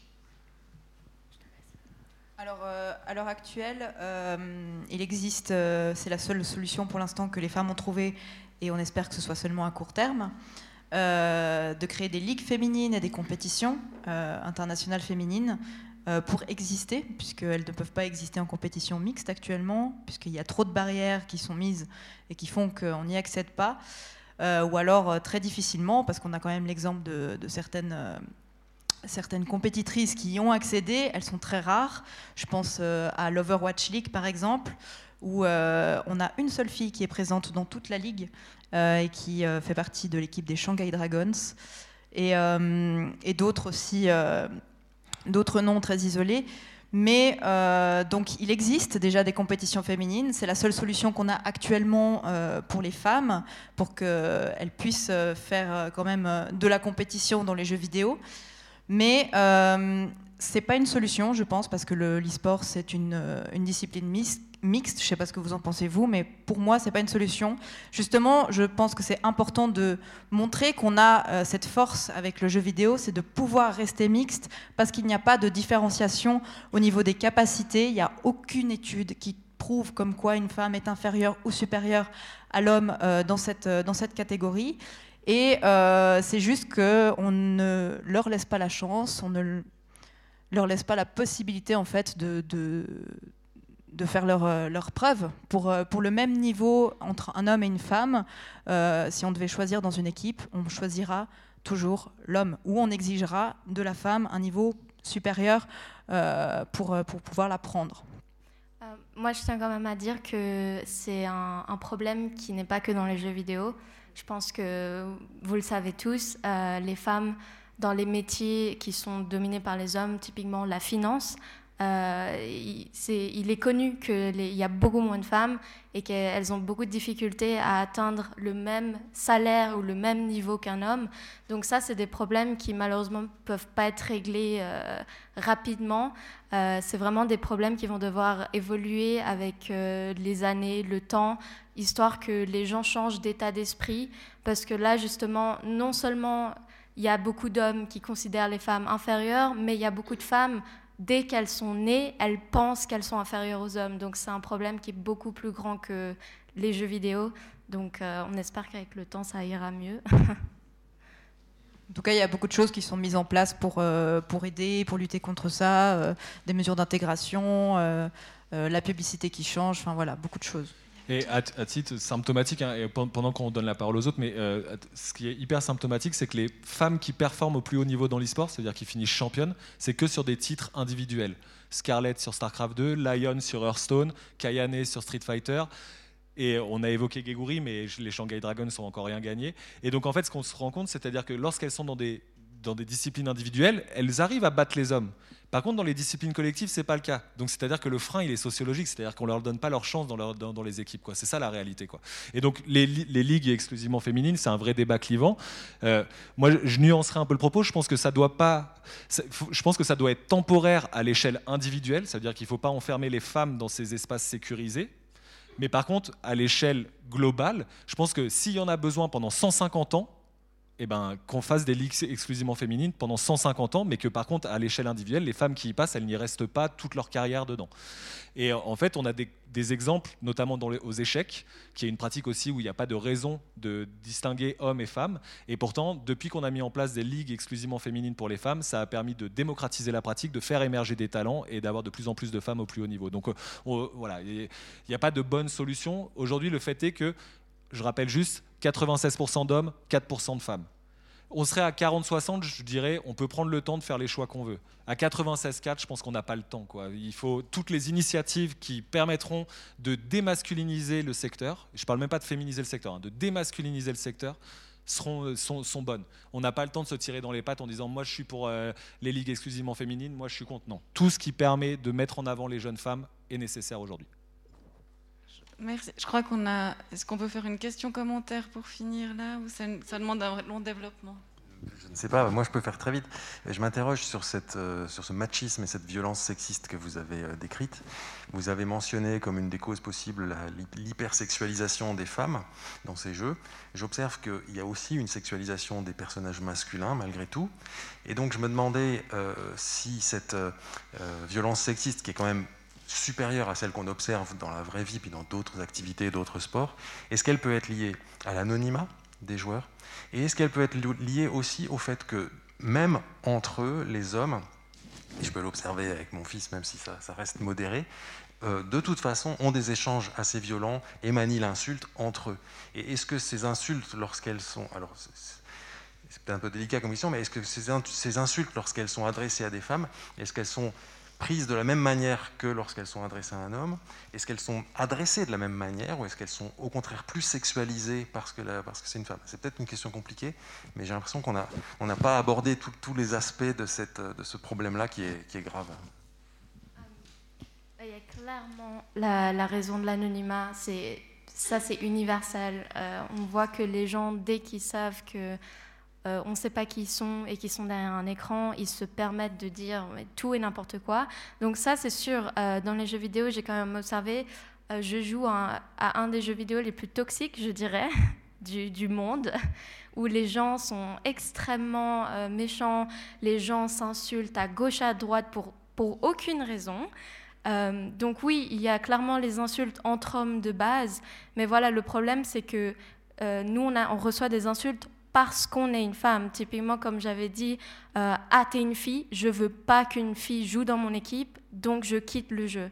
Donc, euh, nous, c'est. Après, il y, a le problème aussi, c'est qu'il y a deux opposés dans les jeux vidéo. C'est que d'un côté, il y a les femmes qui se font insulter parce qu'elles sont soi-disant inférieures en termes de capacité. Et d'un autre, autre, côté, il y a les femmes qui sont mises sur des piédestals parce que justement, euh, il y a tous. Euh, cet idéal de la fille qui joue aux jeux vidéo, c'est rare, donc c'est une pépite d'or. Donc, euh, il y a un autre côté où dès que les gens savent qu'on est une fille, on va nous dire Donne-moi ton Instagram, donne-moi ton numéro, tu es si belle, blablabla. Bla, bla. Donc, euh, c'est ces deux opposés qui sont totalement extrêmes. Euh, mais voilà, nous, les insultes qu'on reçoit, c'est souvent parce qu'on est une fille. Après, si on est mauvais, je pense que beaucoup de filles vont accepter la critique dans le sens où j'ai fait une erreur.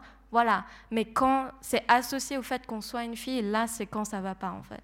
Ouais, et puis euh, pour ajouter une petite chose par rapport aux, insultes, justement, euh, au milieu un peu machiste qu'on a, c'est que vous l'avez soulevé tout à l'heure, c'est que c'est hyper sexualisé aussi pour les hommes, c'est-à-dire qu'on a vraiment cette image de l'homme macho, fort, ultra musclé, ultra badass, enfin voilà, euh, et de la femme fragile, à la rescousse, enfin tout ça, ou hyper sexualisé, image de fantasme. et du coup, ça aussi, ça, préprogramme entre guillemets l'esprit euh, l'esprit du joueur. Et euh, ça peut jouer un rôle justement dans, la dans, la manière dont ils peuvent traiter euh, les femmes sur les jeux vidéo ou dont ils peuvent se parler entre eux dans les jeux vidéo parce que c'est vraiment un concours voilà.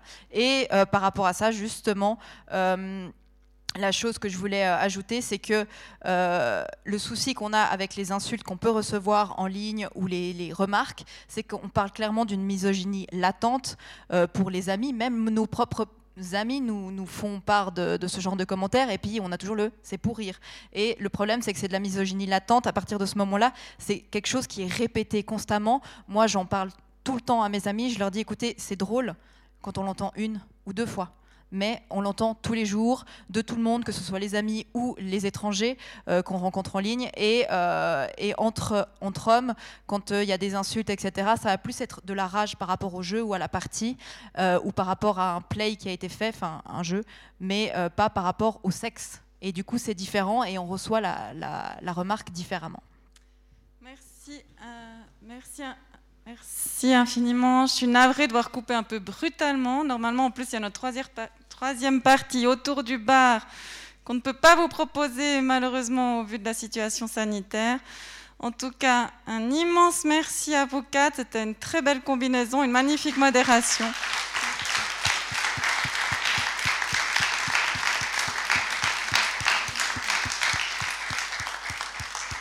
Je voulais juste ajouter quelque chose, comme justement cette partie a été supprimée, je ne sais pas si, euh, si je peux me permettre de, dire ça, mais en tout cas, il y a un bar gaming qui a ouvert il n'y a pas longtemps juste à côté. Nous, on va s'y diriger euh, pour euh, la fin de soirée, si des gens sont intéressés à venir pour discuter et puis continuer un petit peu, peut-être poser vos questions à l'individuel, vu qu'on n'a pas forcément le temps de faire le tour de tout le monde. C'est très volontiers, on, reste totalement accessible, en tout cas pour cette fin de soirée, si jamais.